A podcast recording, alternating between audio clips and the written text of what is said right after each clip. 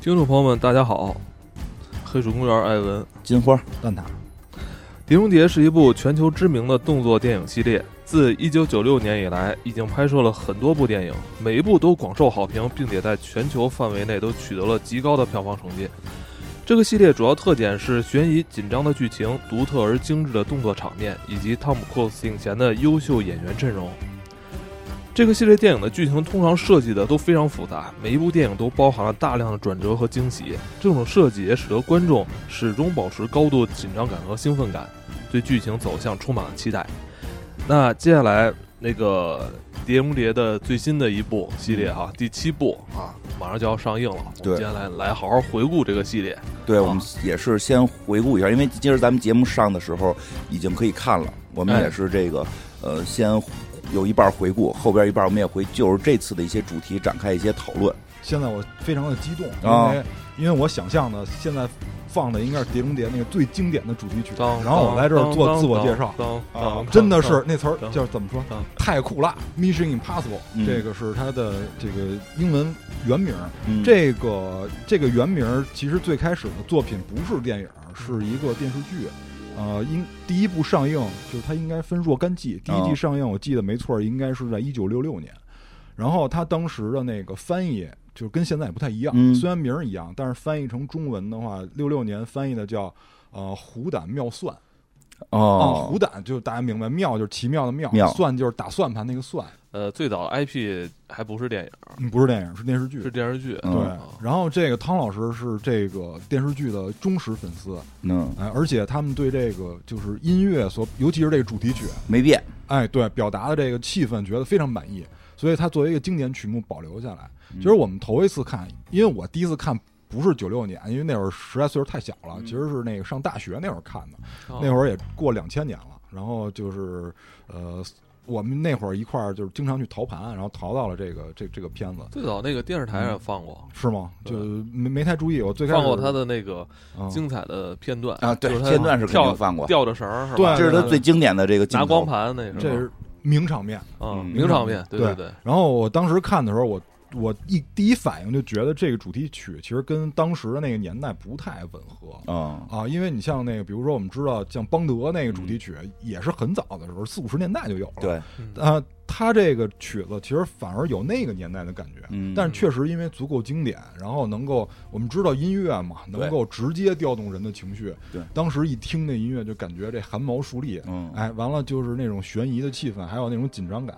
他作为特工，然后又得秘密进行一些活动，对，这种紧张感，然后一下就出来了，所以他就带给我们很多嘖那种不一样的感受。对，其实这歌我想聊两句，挺有意思，就是它的主题旋律，因为这个是在六六十年代那个电视连续剧版就有的，然后那个买版权的时候，我听说啊，就是特意把这个歌买下来了。啊，这个不是说那个电视连，它开始只是买的这个名字或者说这个 IP，但是这个。歌还得再单独买版权，这歌的版权是单独买下来的。然后我知道这个系列确实也是因为这个歌是那个第二，应该是第二部的时候，吴宇森导的那版的时候找的是对那个一个摇滚乐队唱的，当时我们叫软饼干，好像这个翻译并不是很准确，但是我们民间一般都这么翻译了。唱的那版歌特别的喜欢，因为那会儿正喜欢摇滚乐呢， 正喜欢摇滚乐。它就是这个这个旋律，它改编的不完全一样，但是是用的这个旋律。然后从那之后知道了这个片儿，然后那个就也看了，就是非常的这个动作戏，非常的惊险对啊，因为后边就都是以动作戏惊险著称因。为但我觉得好像应该在国内的观众应该是最先熟悉的，应该就是吴宇森这版，因为对对当时对听说咱们那个华人导演对，要去执导一部好莱坞大片儿，而且真的是由这是个啊汤姆克鲁斯这个对领衔主演啊，这个很关注，非常很关注这个，再加上那会儿摇滚乐的一些加持，然后再加上什么呀？那会儿好多类似于什么七十七频道这种节目说的这个，在家里发现了奇怪的虫子，然后我们就就开始拍个纪录片嘛，背景一定是这个音乐，对 对，就是那会儿好多就是就是俩歌，一个是 X 档案的，一个是这个的，是被用的最多的，对然后对对那个是就代表着悬疑，代表着探这个这个需要探险，代表着有这种特别神秘的这种这种事情的出现，其实很有意思。这歌其实也挺逗的，这歌后来我我看了一下，说实际上创作者。为什么这歌一听着就特别有间谍感？说开始那个是因为老的电影不是老的电视剧版的时候，那个开头是有一个那个引线着的那个对过程，对，它所以那个音乐是配合引线着，就听着特别像一个火柴划烧着，然后点着引线，引线越来越近，越来越近要烧着，然后后边的那个它就最早片头就是那个引线，我记着。是引线，是的，没错后来电影也用了这个，对电影也用了这个。然后那个更有意思的是后边它的那个就是那个主主主旋律，实际是摩尔斯密码，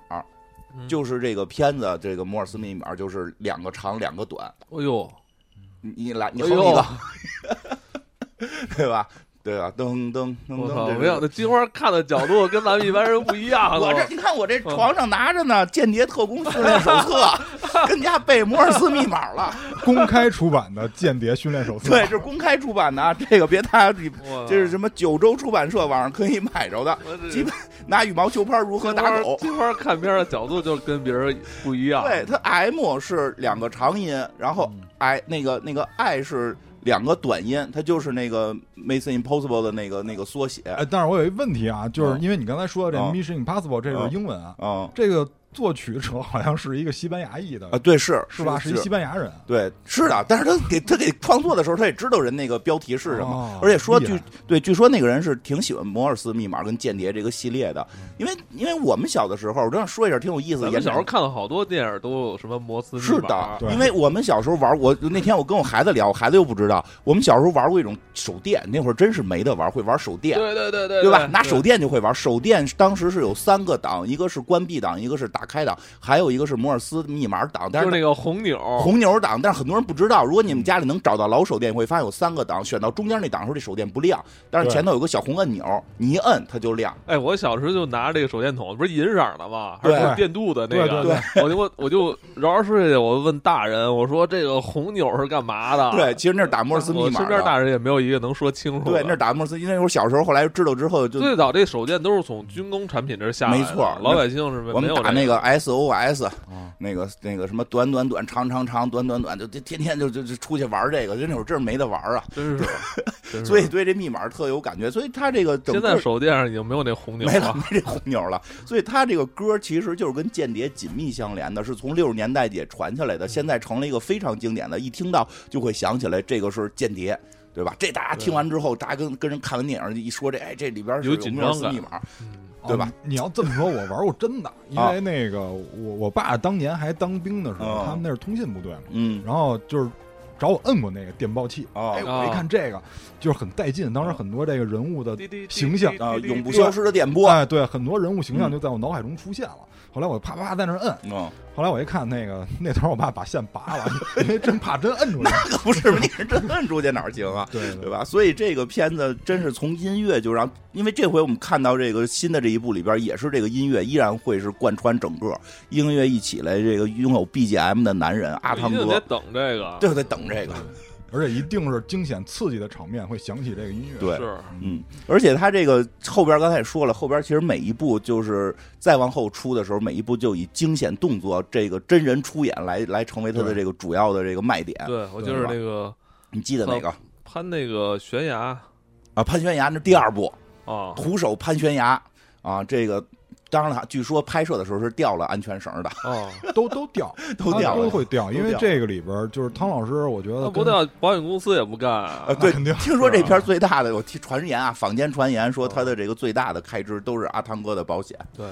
因为他是习惯真人出演嘛，哦我觉得他跟成龙老师都是啊在、对在演绎方面啊，哦都是我非常敬佩的对象，嗯而且就是很惊险的场面不止这个，嗯你像第一部的名场面就是吊绳儿吊。绳儿哎，去光取那个哦光盘哎，嗯去取那个，那会儿还不是光盘，是那个三点五寸盘。嗯，哎，哎，我记得是光盘还是那个软盘？光盘吧，啊，光光盘雕的吧那个啊，对对对对对对对因为当时就是光盘是在当时来说是比较先进的一种存储 对，哎，啊。我先跟你说一下这片名，其实这片名最早是最早应该翻译成叫《不可完成的任务》嘛，对啊对吧？后来叫《碟中谍》了那嘛，每次都完成，那肯定得完成啊。后来叫《碟中谍》了嘛，啊嗯就是《碟中谍》其实就是跟第一部有关，没错，因为第一嗯因为部你知道现在你那个别管是什么输入啊法，你只要输入碟中谍，嗯。你它那肯定是一个间谍的碟跟一个光那光碟的碟 对，第一个是第一个应该是光碟的碟吧，啊，第二个是间谍的碟，其实就是源自于第一部他偷的是个光碟，等于光碟在这个间谍行动中，对，实际上就是根据第一部剧情，当时没想过后边还会拍系列，啊就根据第一部剧情给起了另一个名儿，就叫《碟中谍》。大家觉得这个名儿提听着很酷。对吧？又有这个谐音的这个这个啊在里边儿，因为本身里边儿就是就是出现各种反转，这是间谍，那是间谍，而且到间谍底谁是间对谍？间谍内部还还出还出还出这个叛徒什么的，就感觉有就是间谍之间互相争斗，再加上第一部又偷的又是一个光碟，所以嗯大家特喜欢这名儿，这名儿就延续下来了。但是后来就跟光碟碟没中谍关现在关系已了。经就是在输入法里边已对经默认成就是一个特属特属的一个名词，也是因为跟啊呃第一部电影有关，而且第一部电影里边那个也就就那光碟不也是就阿汤哥老给变魔术变没了嘛，对嗯对吧？因为这一部里大家也会看到阿汤哥又变魔术了，对吧？就是他其实有很多对这个系列的这种回顾跟对致敬，对吧？那名场面，这个啊继继续说名场继面啊。哦继续说这名场面，第一嗯个吊钢丝，这个不嗯用说了。第二部就是一上来是这个攀岩，那个是汤老师进行了真正的训练，哦就是有攀岩教练给他进行训练的。嗯，然后就是这个你这手机是从我这儿看是黑的呃啊，对我那是防窥屏的， 你也你也间谍起来 了，啊 我 IMF 组我织离的，你这么近，我总还是看不到它的屏幕。啊嗯 对 IMF 组哦织的。然后这个就是为什么说要涉及名场面？嗯我先说一下刚才翻译那个，就是不能完成的任嗯务是每一步都会提及的东西，这个是就我觉得这个是《碟中谍》系列的一个特点。嗯，就是对它的升级是在这个任务难度上，嗯哎每一次你觉得这个任务，你听着就是你要搁我，我可能就选择自尽了， 我我我接受不了这活儿，对吧哦？嗯但是人家汤老师能完成，但是每次出新一代的时候，你又感觉这任务又又难了，又升级了哎，，每次都更难一点儿，所以就造就了大量的这个名场面。呃，第二个这攀岩这不用说了，然后第三步是这个在梵蒂冈吊绳儿，因为哦昨天晚上还跟那个 C 老师说呢、c 老师也对这个印象颇为深刻，嗯就是在梵蒂冈吊吊索下去绑架这个黑市商人、哦是这个大反派。然后这个第四步不用说了，第四步是嗯，让我非常有面子的一集。你说说， 你哎一得一说会儿说，说，一会儿说一会儿说呀啊一，会儿说让你一会儿很说有面子。，对对，一会儿说任务那个环节的时候，我来啊哦我来说这个第四部的这名场面就是爬迪拜塔嘛，嗯就是戴着手套爬迪拜塔，结果有一手套还没电了，是哎，这个是绝对的名场面，而嗯且我觉得延续到今天都是大家印象非常对深刻的，徒手，爬，说当时是真爬了，真爬真爬嗯，确实真爬，而且当时给他们那个给他们那个层数就是他们提及的一百二十三层。嗯因为他那个机房在一百三十层，他说嗯咱们得往上爬七层，而且确实那个迪拜塔租给他们的那一层就是一百二十三，嗯跟他那个就跟他电影里剧情说的完是全一样的对啊对，的意思就是说，你嗯当时你也你去过迪拜塔是吧？我去了你去了证实了一下这事儿。啊，证实了证实，因为我是就叫超时空探班汤老师哦啊，，虽然当时已经拍完了，明 白。但是我就嗯，为了这一会个儿好片好儿说说，去一会儿看要好好说嗯说。去探班了，就啊跟汤老师算半个朋友吧，嗯就是还没有见面的朋友。 然后这个第五个是第五个，因为这里边一上来就是一个非常大的这个二五仔啊，嗯然后这个名场面，呃，第一是打印机升级了，就是他们有一个面具打印机升级了嗯哦。技术上的升哎，级，原来最开始是一个就跟咱们买衣服那模特儿似的嗯一个大平脸，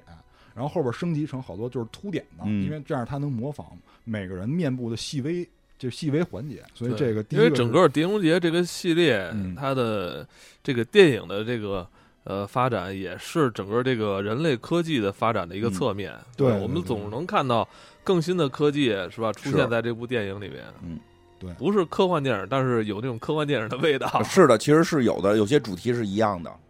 对，然后就是这个，对，然后就是除了刚才说那三 D 打印以后，还有这个扒飞机的场面，嗯这个也是呃，汤老师真的去扒了啊，这个挺令我震惊的，啊他就是真在一个飞着的飞机上扒，对，然后他那个摄像头，就是嗯当时有那个剧组的那个剧照，摄像头就在飞机机翼的下边儿，在那儿拍，哦但是他是跟那个，因为就每个人体力这有限嘛，哦毕竟扒那挺费劲的。嗯这个场面他跟他那个替身一块儿完成的嗯，啊。然后到六的名场面就更多了，哦就等对等，我先说一下，啊嗯好像说飞机没飞那么高，对，是低 空飞行，地幕没飞那么高，就是他累了马上能下来，应该就是在天上是绿屏啊，在地上是真的。对对，没有没有真的啊给飞起来，嗯说汤老师可能随时那个，那其实也挺危险，真是摔下去可能也够呛，但是你应该有对保护措施了。对，来都有来保护来，该措施说第六，嗯第六部特别第六牛逼部的就是就就厉害的地儿就更多了嗯，然因为后第六部是那个嗯一八年的，的。对嗯对，然后当时上的时候就说这有可能是他最后一部了。没错，因为嗯非常惊险了已经，嗯而且就是超人都加盟了，你对这个大腕儿之间的对撞。嗯呃，首先就是大家印象很深刻，应该就是扒直升机那块儿啊对那个也是真的。嗯然后最关键扒上去以后，他还自己开了，啊，他那个驾照也考了，而且说是为了就是拍这个片儿进行哦了学的哦两千个小时，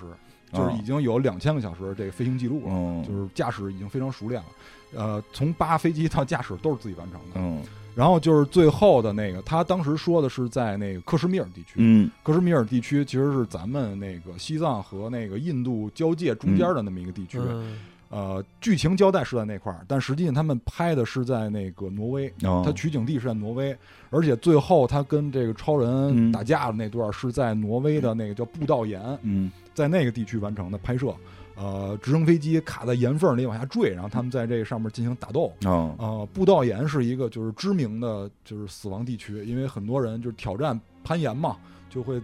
就是因为一些事故就会在那个步道岩这个地方死亡，就是在网上都能搜到。然后这个就是大家呢也是因为为了纪念这阿汤哥这种嗯英，当然阿汤哥人在啊，就是就是 为了就是为了那个怎么说，就致敬他，对致敬对致敬为了嗯致敬致一下敬阿汤哥这种敬业精神，他们就是选择。呃，在那个步道岩的上方架大屏幕，然后在那儿致敬阿汤哥看《碟中谍》第六集。哎哦，然后这个第七集就不用说了，如果你看过预告片的话，应该知道吧？就是这这个，也老刺激了，哎，骑着摩托从悬崖上飞下去，飞这身下去，个太太震撼了，呃，他是六二年生人，对已经都六十了，六十一对了六十一了。啊。嗯，而且在片儿里边确实眼看着就是在说在这个变得这个有皱纹儿，但是他的这个探就是他的这个盛世美颜，惊险惊险程度的这些这些动作是越来越刺激。真的，这回是一个摩托车从一个悬崖上直接飞下去，然后来一个低空跳伞，就他是我因为能看到他那个拍摄花絮，对，是真骑一个摩托车，然后那个山上搭了一个那个翘起来的板儿，然后嗯摩托车冲出悬崖，就太太太震撼了。因为这我跟你说，嗯这么是拍他完之本后，人完成的吗？是是这么拍完之后，真的他会有应一个该也是有有这个学这个跳伞啊跳伞啊他那个跳伞，其实说一下，其实是高空跳，越高的跳伞越简单，越低的越难，因为它有那个开伞的时间。他那个叫他有人家在人那圈啊有一个术语、嗯叫 hello、哦 hello 跳伞，就是对低空低开伞空，低空开伞，极限运动。它这难度是非常大的了，这个难度极限非运动常大，而且这个就是说实话，就这么拍会有一个好处，就是确实看着真。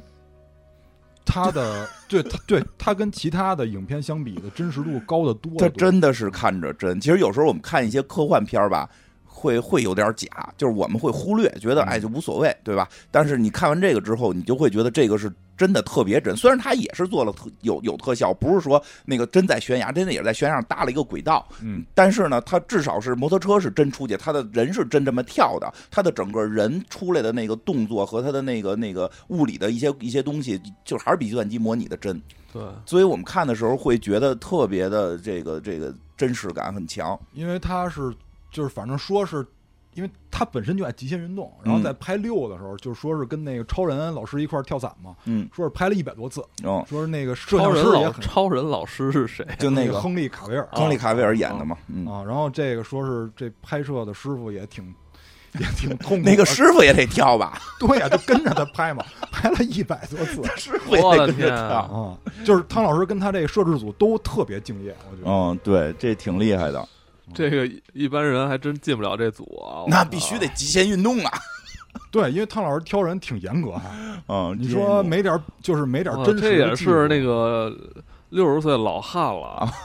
我的天啊，对这么就啊这么拼啊啊！这都电影界我说老这种黄这嗯种这种真是你你没有那种百分之二百的热爱，真的是对不会干这件事儿了。他本身对于电影的热爱，对于这个这个极限极运限运动的这对种热爱，这其真实不是钱的事儿，也不是说拿奖的事儿，这些他都有。对这真是就是内心的咱热说爱。嗯说实话，这片儿就都是明显不得奖的片儿，人就不是奔着得奖去的。其实有有种说法，就是说他也明确说过，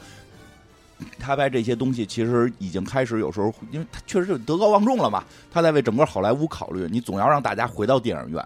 总要给大家回到电影院的一个原因。对吧？卡梅隆那种是可能我通过技术，他这种就是通过这个惊险，因为确实在大荧幕上看的话，那个这种动作戏会比在电视上看它的那个愉悦程度要高得多。其实有些文戏的情况下，你在大荧幕跟大点儿电视嗯差不了太多，但这种大的动作的动作戏其实就影响还是比较大的。他希望这些东西能够让大家回到电影院哎，我去，嗯我想象了一下，如果真的有之前的那种四 D 的，是哦吧？啊，就是能够，就是椅子还能晃悠啊那种，我觉得太酷 了。太酷了。而且你知道这部七真的其实挺那什么，这部七拍的时候是那个疫疫情阶段嘛，他们那边也一直在停工。然后就是他在一直坚持的，必须把这拍完，是要因为因为也看到之后的整个现在全世界的电影的票房都会受到一些影响。其实他是有信念要用这个片子来替好莱坞把这个这个把大家拉回到电影院，这个还挺不容易的。嗯，哦嗯，而且他之前反正我觉得最不容易就是追加投资，啊他怎么去说服资方？虽然人家自己有这制片公司啊嗯，但是就是毕竟就是资对方多一些是有好处的，相当于保姆嘛。嗯，就是，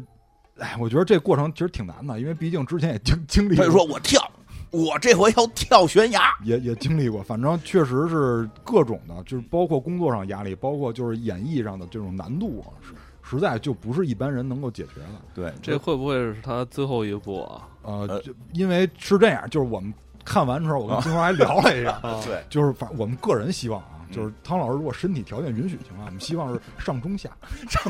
因为现在是上嘛，不知道下边是不是下，啊，嗯对万一是上中下呢？因为前两年传闻说是上下哦，但我们个人希望是上中下。啊，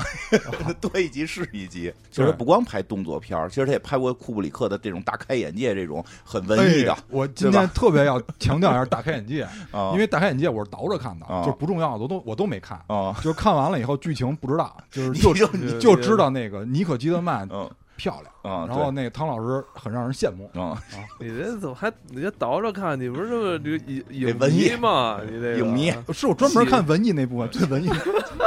即使是在，我觉得即使是在《碟中谍》这个系列里嗯边，风格也就是比较迥异。啊，对，就是因为从导演不一样，对，从导演能看出来，这个嗯第一集就是知名大导德嗯帕尔玛，啊，这大哥是八面煞星导演。嗯这八面煞星是反正影史上评价有名儿的说，，对，说他是这黑帮片始祖嘛。对，所以影史上就是这留名的人，对，所以这大哥拍的这第一部就感觉很有那种黑帮片的感觉，嗯因为这个汤老师一上来就团灭了，对嗯他们这个组织就团灭了，叫 IMF，不是那个货币组织，啊，是就是这 Impossible Mission Force。啊哎，好像这个梗还用过哈，用过对吧用？过这梗有时候会用哦，这个梗是跟那个叫什么世界货币组织重对啊名儿， ，IMF 就是在三里边跟这七里边都提到了这个，对，因为显然是可能参考了影迷的一些意见 对，啊，然后这个嗯哎，对对，然后这这导演反正拍黑帮片出身的嘛，嗯拍的就是这个黑吃黑，就是啊很明显第一集对是、就是黑就是吃黑黑吃黑，几个那个几个这种间谍组织互相的折腾，哎对互相折腾，完了这里边边互领导。互相互相有内鬼。哎，这啊领领导跟这下属也不对付，嗯反正就是大家互相折腾。对，完哎，了再正说一下，嗯大家要看七的话，那个第一部就可以可以简单的再回顾一下，就是因为一定得看，因为里边的那个，一个是很多致敬的镜头，一个这个还有那个里边那个反派，实际上是是这部里边那个白寡妇他妈，就那个一、嗯第一部的反派，不你是是一说女的角吗色还是角色角色角色？角色，那个是白寡妇他妈嘛？啊，那个是是是吧是的是的，啊那是一个家族，那是一个一个就是在间谍组织内部一直互相策反的一也个大是，家你族，嗯想那个都多少年了？，九六年他上第一部的时候 对。现在可不都都都都快三十年了。对啊，就是是人家那二代，二 那代坏二代都出来了。啊，而且那个第一集里边还有一个跟七关联非常大的，就是他那个领导，嗯对，唐老师那个领导，小啊领导，嗯他，哎，他这几集里都没出现过，就是一跟七出现了，对可能也是确实是可能要拍到最后嘛，就要对一进行一个致敬，是的，就是第嗯第一第一集里出现的一些领导，感觉没露几脸儿，当然在对这一部里边人升职了，啊，戏份很 足，很多变成部长 了。对，终于升上去了。就是因为在《碟中谍》里边有一个非常经典的对话，嗯嗯就是我给你一个任务，你是否接受啊如果你接受的话，你你将要做什么？对，但是如果你不接受的话，你出了事儿，我们这个就绝不承认。对哎我们绝不管啊、因为一里边出现最多的一个名词叫 knock，、嗯就是 NOC，就是如果你看过这个阿尔帕西诺老师的那个《谍海集中记》的话，他对这 NOC 进行了一个解释，嗯什么意思？就是叫孤星，嗯嗯，翻译直译叫孤星，嗯孤就是孤独的孤，星就是星星的星。哦，就像我们就是在看宇宙的时候，有很多星星，它感觉是凑不成星系的，啊它就在宇宙里自己飘一着。颗，嗯，对，所以他们就管某些特工人员就叫孤星嗯，这咱老百姓见不着，哦咱见着的最多可能就是商业间谍，他自哦己也不承认。嗯但是孤星呢是绝不会暴露身份的，而且没有档案的。而且是绝不会承认的，就官方绝不承认。官方绝不承认你对出了事儿自己兜着，对不是那那那那个那个，说这个社保报酬、薪水什么没有都都没有啊？没有 没有，他们会发那个就是信用卡，这信用卡是那种就是你搜不着轨迹的信用卡啊、嗯。然后你你反正各方面都有补给，但反是正反正就是阿官汤方绝不承阿认嗯汤哥这个组织就是这种孤星组织，对，一旦出了事儿，没有国家替你兜着， 对，因为在他嗯一没有那种就是他的黄色儿，没有， 对对，嗯 不我啊是哎想当好人，对他其实是有黄色儿的，但是黄色儿还说啊，你再干几年就给你洗白了。他们这就没没有，你没有洗白的机会，你永远干这个。然后最后你要退休，可能就是干自个儿干别的去了，国家也不会让你回到这个对特工队伍里。对，所以嗯就是 IMF 就是这一帮 NOC 组织起哦来的。它这个类似的组织呢也有，就比如说这三角洲，就是你到嗯现在你从来没见过美国官方承认我们有三角洲部队，哦但实际行动当中呢会出现他们的身影。嗯，呃，这种的都是反正出事儿就不承认的，嗯是那你要这么说，有点像雇佣雇佣兵啊。他也是不太一样官养雇佣兵，雇佣兵就认钱，他们这个、哦他们还得有这种国家荣誉感，，对。还得有这种和但维是护和平的使命感。对，但实际第七部你也看出来了，他们其实跟就是像这个片子里边，他们跟国家那个关系还真有点点儿微妙，比较微妙，对比较，因为他们太孤了，孤了好几集了，他们有点国微家妙其了。实政府部门也也在，就是有一批队伍在监控着他。啊是，的，对就是因为他好几好几好几部里边都出现这问题，就是对就是国家对他的监控，美美美国对他们的监控会出现什么情况？对，很多、嗯其实很多别的片子，你像那个那个美队内战就啊提到过这个问题，对对吧？就是你这能力太强了，啊， 你你万一不受控制怎么办啊？对，但是这也是我特别爱阿汤哥的一点，啊因为不听话，就是这， 就是他他在这个《碟中谍》里边，伊森、嗯伊森老师最大特点就是不听话啊对就是因为确实有这个问题，领导毕竟撺掇人打仗的，一般不会上前线，嗯对对吧？他对一线的状况很多是不了解的，嗯所以很多情况需要这个汤老师自己自己判现断。嗯场拿主意，哎，对，就是这个是大概一的一个情节啊，嗯二是二的情节呢，就是找七梅拉病毒，哦呃，每次都是为祸世界的。因为一是找一个名单对，他如果名单暴露的话，就是很多东欧的他们的 NOC 就会暴露，嗯这样的话就是很多秩序可能就没法保证。明白。哎，这个二呢是比较直观了，就是这嗯奇美拉病毒，有一病毒，哎，直接能破坏这个人体的细胞。嗯就有一个人感染了以后，二十个小时就脸上就血呲呼啦的了，嗯显然是这个已经就是病入膏肓，已经无可救药了。然后有一个组织呢，是希望通过这挣钱， 对，哎，他们去先把这病毒扩散出去，嗯然后大家挣这个解药的钱。对说这个难道不香吗？是吧？啊，这个啊，而且二里边儿，而且二里边儿有我非常喜欢的那个桑桑迪牛顿老师，嗯哦是这个应该是首首个跟呃伊森产生对手戏的这个蝶女郎。嗯哎，当时这确实年轻的哦桑迪老师美，嗯相相当美，而且这里边儿我觉得有非常体现了阿汤哥的这个魅力。嗯因为我总结了一下，就是他一上来是要招募桑迪牛顿嘛，嗯然后他这里边是这么做的：首先呢是这个语言骚扰，啊、哎，然后 首先是首先是这个语语语言骚扰，然后就是呃调调情，然后在这个桑迪牛顿偷东西的，因为他是一小偷嘛，他在偷东西的时候呢，还因为就是怕人发现，然后在浴缸里挤来挤去的。呃，分开了以后呢，这个桑迪牛顿觉得嘖很生气，是吧？你骚扰我，很生气就跑了。然后他还跟踪桑迪老师，还在这个路上追逐，产生了车祸。你要是如如果是我的话，很可能就报警了。但是因为是阿汤哥有魅力，所以就他们最后哎就招募了。别学， 你别学， 人家是阿汤哥。对，，你要我嗯至少一年以下有期徒刑，嗯就是因为这汤老师，所以没事儿，就是招募了，最后也是完成了这个任务。嗯而且这里边展现了，就是他跟反派对话里边展现了，呃，这汤老师的一最大的魅力，就是人家跟他说说你选想选择怎么潜入的时候，汤老师一定是选择秘密潜入，就是不伤害保安，就不伤害无辜的人，对对对，这也是他那个非非常重要。整个这个电影的核心，对。对，非常重要，就是他跟其他他不是一个个，他是他不是一个杀手，他跟对杀手之间是有非常大的这个区别的。，对，因因为为他我不是说见谁杀谁。没错，因为我们知道很多特工他是不能有感情的，有感情的你很多任务执行不下去的，但是汤老师完全不是，所以其实这一这一部第七集第七部的时候，这个是爆发了，我觉得。对就是汤老师是因为对这个世界、对人类充满着爱的。也是对也是四四十大了，他他这几集里是吧他这几集都有这个，有一对，嗯种包容了。这种就看着看就是他在这个第第七集里边执行任务，他看的那些所谓呃阻阻止他的人、嗯阻挡他的人，那些他的对手，嗯在他看来都是孩子，都是孩子，都是孩子，都是年轻的你鲜想活啊，的生你想命。他第一次执行任务的时候，那些可不都是还还是啊可有的小还没孩儿呢有的还还没是出生液呢体的嘛？ 对啊，对真的对对这很重要，因为这一步其啊这实就你会是一个怎么说，一个长者是吧，在看待这个小朋友的时候，他就他的心态就不一真样，的他不一不样是说，而且不都是是同行，这些都是年轻的特工，他们对只啊是在为不同的部门服务。而且我发现对就吧是那些，手下就留我六看情这个这戏里边儿，那个他的对手还嗯向他耍狠哈啊，在他看来就是很很无奈，就是你这样有什么必要啊，对吧？鲁班门前弄大斧，是吧？我我肯定可以，我肯定可以跨越你，你你这么耍狠，跟我这有什么必要？啊真的就是这种感觉，挺有意思的，对，是这样。就是就是在那个暗巷里边儿那，对，那是个，但是这件事事儿就是他整个，因为他的现在这个人物是是有的这个情绪之后，他后边的结局受影响嘛，对对对吧？因为他会所以你看，我觉得这特别像那个有东方咱们这种东方哲 学，啊你知道吗？是的以和 为贵，是吧对呀，就是给你打服了，对吧？挺挺重要。五味止戈，嗯就是你你只要没有反抗能力了，这事儿咱翻篇儿了。对，有人是能感化的，但是嗯是有的人也感化不了，就打你。是对，然后接着第三集，嗯第三集是一个，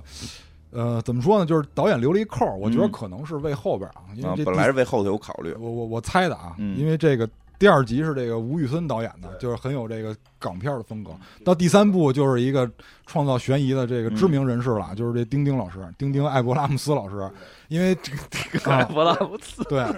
是吧？因为勾他勾啊，咱咱姓丁，啊，对，姓丁，因我为那他会儿都叫钉钉，对，因为他这个第三集追踪的是一个叫兔角的东对，西，他好像不知道是什么是吧？到最后没揭开，就是没说，嗯因为到最后他跟那个，因为第三集是有那个霍普金斯老师，我记得，对对对对对他那领导变成霍普金斯了，嗯然后那个最后，幸运兔角，哎，对，幸运兔子角，因为这个反派是他一哥们儿，就是他生活中的一哥们儿、嗯啊，就是那个军火商。名名场面刚才也说了，去梵蒂冈绑架嘛，对嗯然后有这个 Maggie Q 老师的色诱，然后还有这个，哎对，然后他们就合伙把他绑架，这就真是那个嗯铁打的汤姆克鲁斯啊！对这个现在那叫什么叫蝶女郎？但是 Maggie，我但是我觉得这样就是嗯产生对手戏才叫谍女郎，哦，没产生对手戏就不叫，因为你像第一集 那也那个有，第一集啊可以第一说季是没有，有，因为可以说是也可以说不是哦，因为那是他领导的媳妇儿，对，你但是他们之间还也有拥抱，也有那种感情。最后嗯汤汤姆克鲁斯也想留一手，不不想取他性命这种。哦，因为到第三集有吐槽，就 loser 吐槽了，嗯，说你有一问题，你发现嗯了，说你每次执行任务时候老跟异性不清不楚的， 这是他原话，电影里原话。所以就是到第三集的时候，Maggie Q 就没跟他有对手戏，他只是一个同事关系。对，啊其实早期的特工电影儿。 都有呃这个，会有一个美女，然后对这个可能会跟他一些呃眉来眼去有有啊，有会跟他呃搞对象之类的。对对 对，但是我觉得那个《碟中谍》这个系列在努力的，呃，从这种刻板印象里边儿提就会提炼出来，它就是对会会有一些这种呃女性的角色，但通常是跟他打对手戏的，而不简简单单只是跟他什么这种谈恋爱这种东西。对，所以第三集汤老师就结婚了。后边有媳妇儿了，对，有结婚了，但是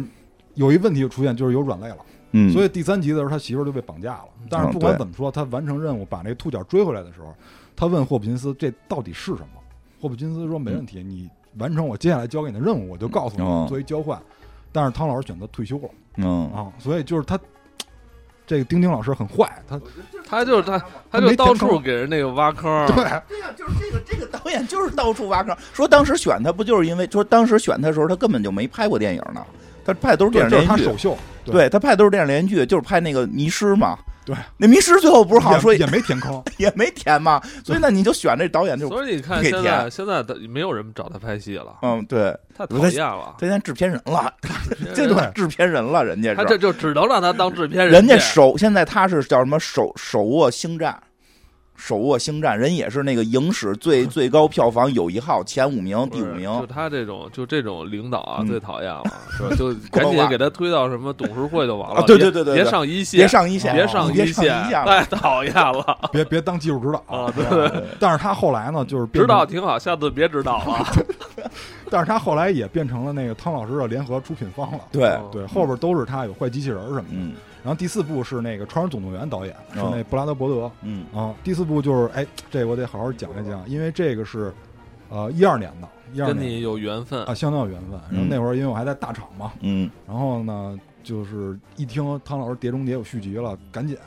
必须要致敬汤老师，第一时间买了电影票就去电影院观看了。嗨，我不不，没完，这事儿啊 没完，我以为我以为这天大的事儿呢。啊是这这这事儿没完，就必须得就是怎么了？郑重的买爆米花套餐，然后在那儿仔细的品味这个电影，啊哦因为这个有名场面嘛，就是爬迪拜塔。因为我当时有一个行程，就是第二天要去阿联酋哦，啊、所以就是当时我们的甲方就是嗯很羡慕我 你是怎么着？你是那个去阿联酋寻找汤姆汤姆克鲁斯？足迹，哎，然后当时我们那个就是很多甲方就是哎呀太羡慕了，说你特别会安排生活，说你你说那个还跟同事说，你看人家第一天看完电影，第二天就去了，哎，啊我听了以后特别恶心，但是但什么玩意儿？你这叫什么玩 真的，真说的都特恶心，但是很舒服，就听 听着，意儿？什么玩意儿？什么听人说话特恶心，听着特舒服。对，就很恶心，但是很舒服啊，就是大家赞美我，赞美我懂生活，就是大大概说一下哦以，后有有人赞美你的时候，你觉得这种很恶心的行为，但是很舒服， 听听完很舒服，就是你跟金花不一样，金花就喜欢别人恶心她。那小小兽儿吧，可能是，就是这这集很精彩，这集是拍了一个我当时就愣了，就真的给我拍愣了，你啊就是那个一上来他们出现在这个克里姆林宫，就是执行一个任务，说是这克里姆林宫可能就是有一些情况，因为他们追查的一个，呃，就是除名了的，因为这汤老师有一特点，就是他找队友经常找那个除名了的人，啊、就是在任的不那没事找，就是他找这除名的人，发现有一个人出了问题啊了，就是叛逃了，然后他们就追查这个人，就去了克里姆林宫。结果呢，就是汤老师，大家也都知道啊，就是可能有一些特殊体质吧。完了，就克里姆林宫炸了，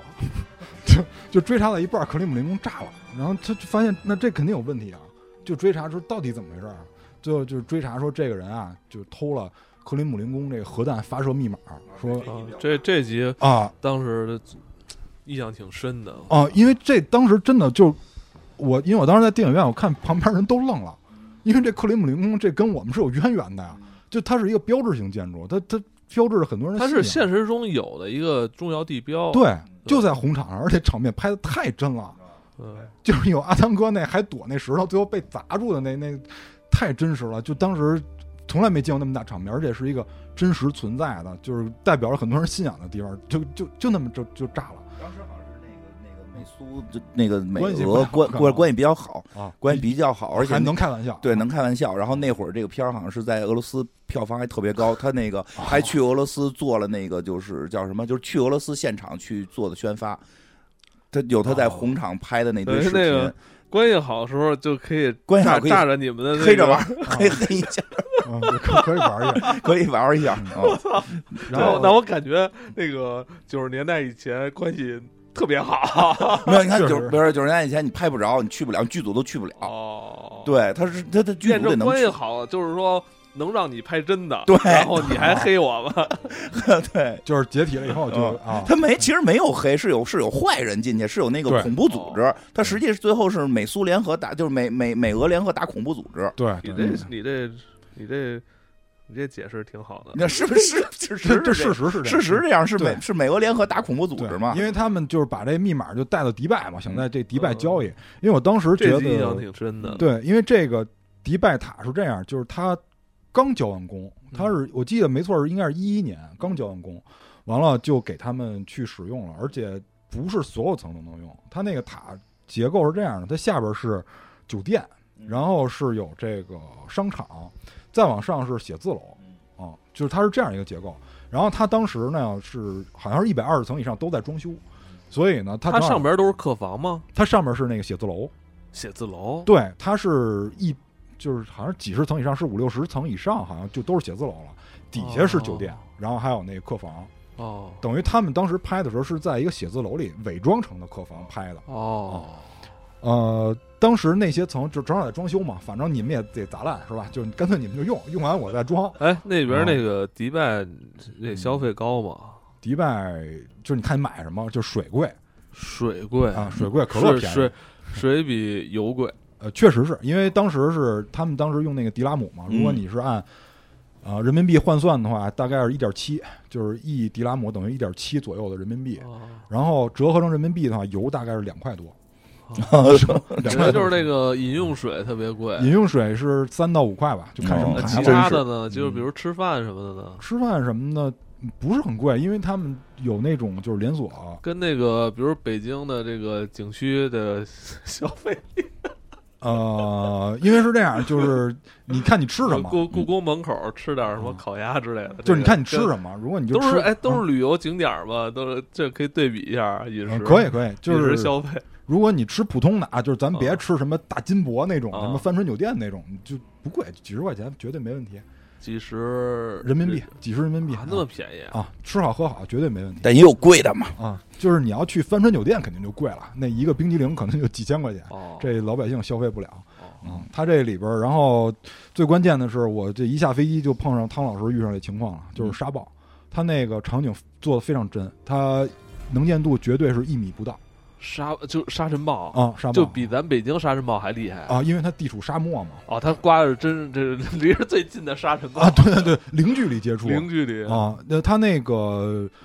路非常的干净，它是七个联合酋长国。然后每个联合酋长，它整个是在一大沙漠里，然后每个联合酋长国呢是在每个沙漠里，就沙漠中的城市。那它就是呃，那你说就是呃，街道很干净，但是当时刮完沙尘暴会不会就全都毁了？对啊刮沙尘暴就完了。然后如果没刮沙尘暴的时候就非常干净。啊，然后呢，汤老师也遇到这个情况，所以他去抓那个交易密码的坏人的时候呢，就听哪儿骂街就去哪儿，因为他那跑嘛，势必会撞到一些路人，所以他就听哪儿骂街就去哪儿。啊，我知道了，就就就是在这儿。所以就是这样一个追逐场面，最后当然肯定是抓到了啊，就是辗转了若干个地儿，还还还去了其他地方，最后肯定是抓到了。这个呃，总之最后非常危险的是什么呢？就是这核弹已经发出去了啊，嗯但是最后他把这个就是发射器给解锁了，嗯最后就是阻止了这炸弹爆炸，都已经说是撞到什么什么一个美国的一个地标，也是撞到一个楼，呃对对对对最后最我后当时掉到看的时候，海我里觉得完蛋，我说太好，第一次要看到那个爆炸这种场这种面啊电影里边核弹爆炸了，啊，对但 是核弹老炸不了，对还是对没炸。对，这就是之前说那个嘛，因为嗯一八年夏威夷有过一次哦这个核预警嘛，嗯，所以我们当时就想想是不是这个汤老师出现了。嗯 这个，然后就接下来就是这是第五集啊，第五集就上来就是二五仔，因为他每集都有二五仔，嗯所以就是碟中谍嘛，二五仔是什么意思？就是呃内奸，就是反叛者。这个因为是，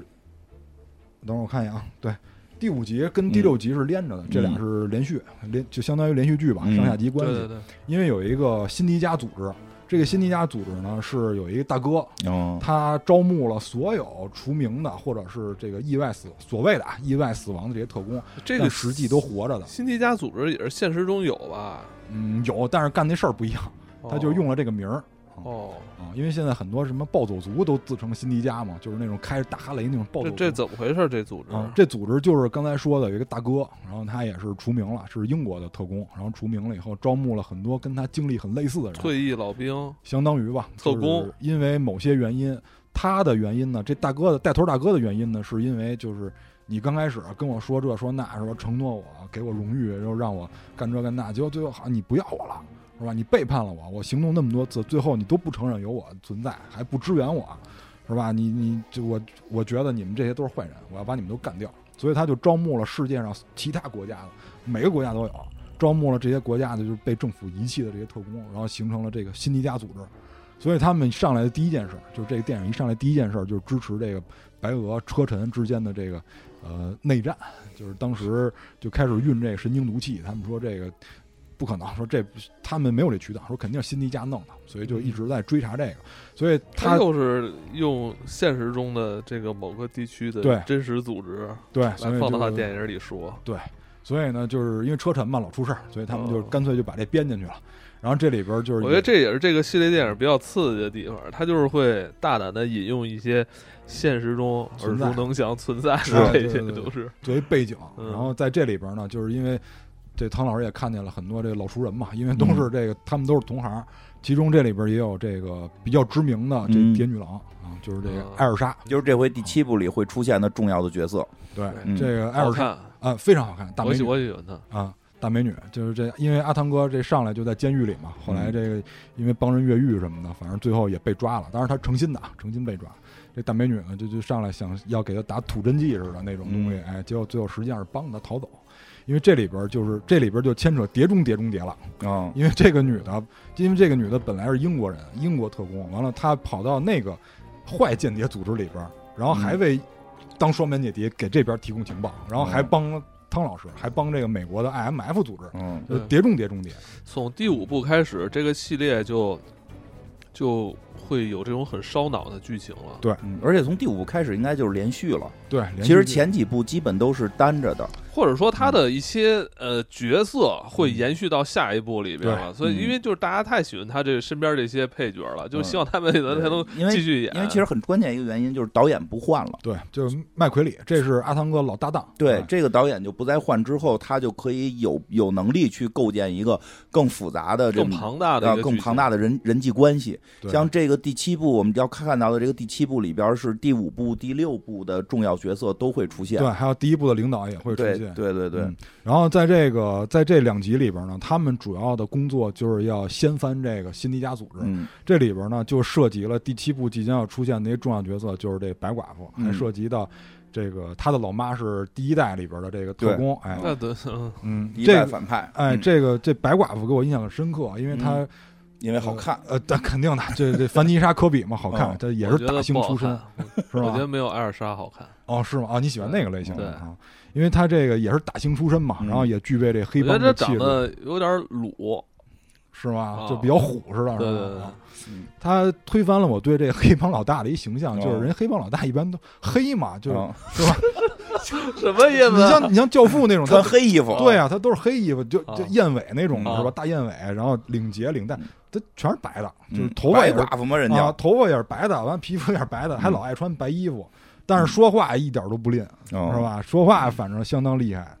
这个表面是一个慈善组织的领导者，嗯，然后背地里呢就杀人越货，然后组织贩卖军火，嗯然后勾结这些，就反正勾结坏人吧。他是一个掮客，然后他就是跟这个汤老师说：“你不是想要那个？因为这一上来就要，呃，提取那个核弹的中间那个布布元素。哎，他说你不是想要布元素嘛？对你想阻止这核爆。当时还不知道他特工身份，但是后来慢慢知道，说没问题，你帮我去救那个。”帮我救人吧！说我是掮客，我不管那什么，我只管给你们接头，就去哎，中间商就把那个辛迪加老大救出来啊，然后因为这是因为这第五集的时候已经抓起来了，第嗯，六集你就你得把他救出来，然后我才能把这个元素给你，然后把这核弹中间这核给你。结果对，阿汤哥他们还是要，其实还是要组织这个，这也是一场危机，或者说对一次恐怖行动哈。因为他们这个阿汤哥就是这就得说了，他不听话呀，这嗯人家那意思就是你得多过手人，你不能救，嗯因为这个是一个坏人，你把他救了，你纵虎归山哪儿成？对啊，汤老师不听话呀，说这个怎么说呢？这咱咱们得欲擒故纵，嗯你得把它放了，才能揪出那条大鱼。嗯因舍为不得孩子套不着狼，对，所以就是又救了他，完了又得去追那个核弹，哦所以最后就是才有了这个一系列惊险的场面。对，因为他那个领导每每一集领导都跟他说你要这么干，但是他是挺他好他，但是他有他自己的一套这个处理的方法。对 对对对对，不是完全服从命令，只是大体的把事儿办了。他其实呃，某种程度来说，他也是有点像反英雄似的那种人物。啊呃对他绝不对是是他不是一个传统的特工的那绝种。对是对，应该叫反特工。反其实他特是工个英雄，因为他在对关键时刻，他往往选择他就站在了人民站对在对人对民的方向是啊。因为这个这点特别重要，因为就是我特别想说这嗯个，你看每一集啊，这反派都说我们是为了世界，啊，我们是嗯我为们了为了世界要炸了 世界，哎，我们是为了世界，我们是为了这个。建立新秩序。 哎，对，人家因为辛迪加就说嘛，说这个就是灾难越大，和平越久。嗯他说我们其实是为了大众的利益，为了长远的利益。但是你看这帮孙子啊，嗯就从来不会顾及具体的人，嗯，是吧？你比如说谁有个灾难，他绝不，他绝对嗯这他们还要假装炸看不人见家呢哎，绝对装看不见。但是你看汤老师这种，反而就是顾及每个人、爱每个人的人，嗯他反而干成了大事儿。对？所以我觉得就是汤老师这个角色非常有魅力，他就是嗯颠覆了我、啊，就是对以往的很多的那种英雄主义形象。没因错为我最开始接触的英雄主义是第一 滴血，对，啊第一滴血，呃 杀人如麻。哎，对对对对，就是像汤老师这种，真的他能不杀的人，他真的一个都不杀。没错，就是他为什么为什么叫不可能完成的任务？你看他那些完成的任务，什么把自己吊起来，然后比如说那个最惊险的，我觉得就是那第六集嘛，因为他必须要把核弹发射出去才能嗯阻止那个核弹，就是让那个核弹开始倒计时了，他才能阻止那核弹。就是他每次都把自己推到一个极最致上，对最险的那个位置，但他但他又不像那个提提血那样，就是嗯是吧？就是滥杀踩在大家的尸体上。他每次就是能能不杀人一定不杀，而且能秘密潜入的一定是秘密潜入，就包括就是敌人的手下他都能不动就不动，所以他对，他是深刻的贯彻了爱身边的每一个女人跟男 人。对他真的是爱了人才能有大爱，而不像那些人把大爱挂在嘴上对，但是从不关心每一个具体没的事错儿儿，是吧？啊。嗯所以这个，然后接下来就是咱们说这个七了，就是最危险那过也有七嗯，这里边出现了一个新的金花最爱的这个蝶女郎，我觉得这，我觉得介绍一下这这这一部可能要出现的这几个女性嗯角色，因为这个呃很很重要，因为第七部新要出现的这个是叫什么来着？格雷格雷斯格雷斯。但是咱们得说一下，接下来是有剧透的啊啊，啊，对，下边可能会有点剧透，可能可能还没没有呢，啊等会儿说，等会儿说，啊没事儿啊。那个这个会出现这个格雷斯，就是那谁卡特特工，嗯，卡特工那个演员，呃，这个漫威漫威下岗再就业反正我看第一眼我就知道金花一定喜欢，呃啊，就因为他有男性的英气特别英气，嗯而且就是这个片子里边去特意给他的外造型塑造的也特别的他，在这里边应该演了一个二十二十岁左右的啊小姑娘，对对对，嗯而且是一个飞贼，是一个特别厉害的一个盗盗贼。嗯、这个我觉得他的整个形象设计是特别厉害跟之的。前的那个卡拉特工形象还是反差挺大啊，的，反差非常大，而且就是他的这个身份，到时候其实也可以去一会儿对比另外几个那个女性角色。她这个角色是一个自由自由职业者， 太自由了，不受任何的这个这个组织的雇佣，他就是接单啊，这 freelancer 贼就是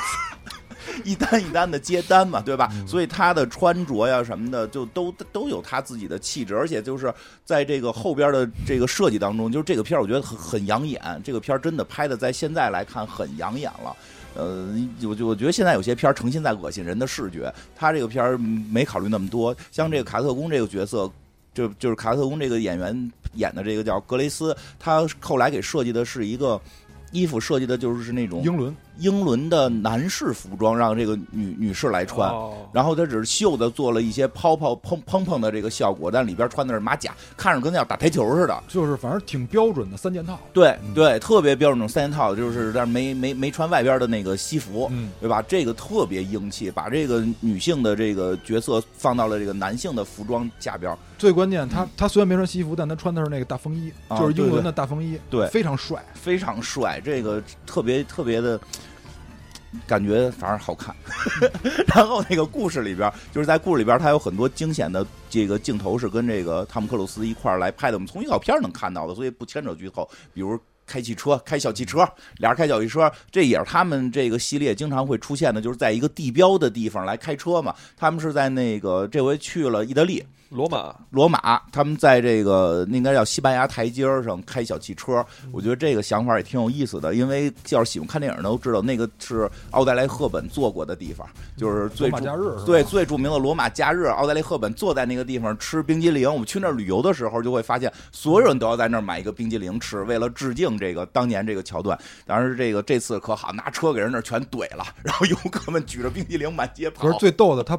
他不是一豪车，我们知道特工片都得是豪车是吧？对他豪华跑车，对对对，其实这片儿有的地儿很幽默，啊就是本身会看到了有豪华跑车，但是不是 雇了一个特别小的小汽车菲，亚特，对，特别小的小汽车。然后另外那个追他们的人，一会儿也会讲到，追他们的人开着一个大的那个那个装甲车，给整个西班牙台阶儿给撞碎了。哎，你得介绍一下这个追他们那个人。啊待待会儿待会儿很有介绍来历啊嗯、这那会儿介绍。然后这个，所以这个角色是新出现的，嗯、看起来应该会跟这个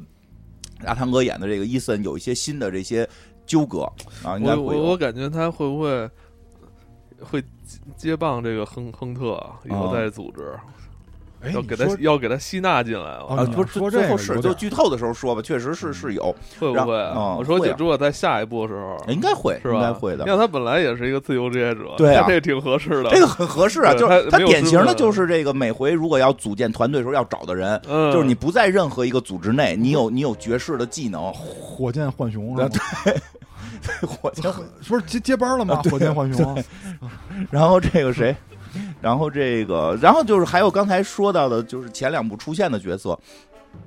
也简单介绍一下吧，因为大家看可能会更顺一点。一个是那个第五部出现的那个艾尔莎，艾尔莎这个角色，这个角色其实现在相当于就是有点从第五部开始给阿汤哥配的官配了。因为就是其实很多看系列的人会去发现，哎，你这因为阿原先阿汤哥在某一部的时候不是结婚了嘛？这个伊森在某一部结婚了，后来由于工作太危险，他的媳妇儿是个医生、护士，相当于医生吧，就是这个工作不适合，就是就暴露了，因为他媳妇儿很快 暴露了，有很大的生命危险，所以他进行了一些伪装，假把他媳妇儿假装说的给弄死了，然后实际上他就是给他让他安全了，然后离婚了，所以阿汤哥现在等于又恢复了单身，伊森这个角色又恢复单身了，所以就是还是觉得可能真的给他配一个普通人之后，出现了这个软肋，然后你可能所有的剧情就一都要一直围绕着软肋来拍了。这是一个拍了几集，其实已经把这个事儿表达好了，对我估计。整个制作方不太愿意一直围绕着软肋这件事儿，那你要让软肋突然变成一个特别强的特工，也奇怪，就是他怎么长成长那么快，所以干脆就是离婚，然后给他新安排了一个，就是这个新的这个，呃，其实是一个挺经典的形象，就是和他站在一个同盟阵营的特工，其实特别的微妙，因为嗯他之前耍了他很多次，就对是在第五集里耍了他非常多次。这种同盟特工这个事儿，实际是一个特别微妙的关系，嗯因为我们知道，好像感觉同盟就一定是互相这个得特别的这个这个叫什么一伙儿的，嗯但实际在特工层面呢，还不是不完全是一伙儿的。对我们有一个统一的敌人，但在这个过程中，我又跟你存在着某种竞争，对吧？因为我们同盟必。必然是两个国家，所以我跟你合作呢，我还得又考虑到自己国家的利益，所以这个这个这个女的是这个英国特工，他就最后我觉得也是因为就是汤老师的这种就是对人的这种爱，嗯，咔就折服了。折服因因为确实是就是汤老师知道嗯他会从他这儿拿到一些东西啊，对，啊，所以他但是他还不太那个盟国之间也互相刺探，对，但不是盟国之间就全透明，是也得因为靠间谍。因为这个卢瑟吧，就之前嗯跟这个就艾尔莎说过，他说这个伊森呢，就是一辈子只在乎两个女人，哦对吧？第一个离了，嗯，第二个是谁呢？就不用说了， 就是是吧？他们就把之前我说那几集又 看了一遍，就了解了这个情哦况，所以他知道自己就是这第二个人。对，所以就是阿汤哥在他拿取他情报的时候，嗯也没太多说什么，就对自己知道，就是这事儿只要不影响到人类，那就无所谓了，睁一眼闭一眼儿，对。嗯对吧？就是，所以他俩关系真的就大家体会，就是那种同盟间谍，特别有意思，既为同一个目标去奋斗，同时互相之间又要偷对方的情报。 所以他，而且他们俩什么呀？就是相当于是这个这个叫什么？呃我想想说他们俩属于一种，还有点这种英雄之间、英雄之间心心相印的这种感觉，实力差不多，那感能觉打起留来。哎那留给那留给他们俩人自自己的感情就太少了吧？不不，这这样才更有感情，啊啊，这样才更有意思。呃，欲盖弥彰， 哎就是这哦大家都知道这俩要成，但是就不让他抱在一块儿。对，就这样但都我是，感觉这一部里边，艾尔莎明显就是就是他俩感情很深。其实从第七部也能看出来，呃就是这已经是官配了，嗯就是已啊经感情非常深。之前那个媳妇儿的官配那一那一耙过了，现在这是新官配，他俩感情是极深的，是肯定要超过新出现的这个格雷斯这个角色，那个一一定是超过的。但是 呢，但我觉得这这部戏里边处理的特别微妙， 啊，这是很微妙，因为他俩关系很微妙。嗯，啊，但是有点你就说感觉前一个伴儿还没走呢，这边又来了一个。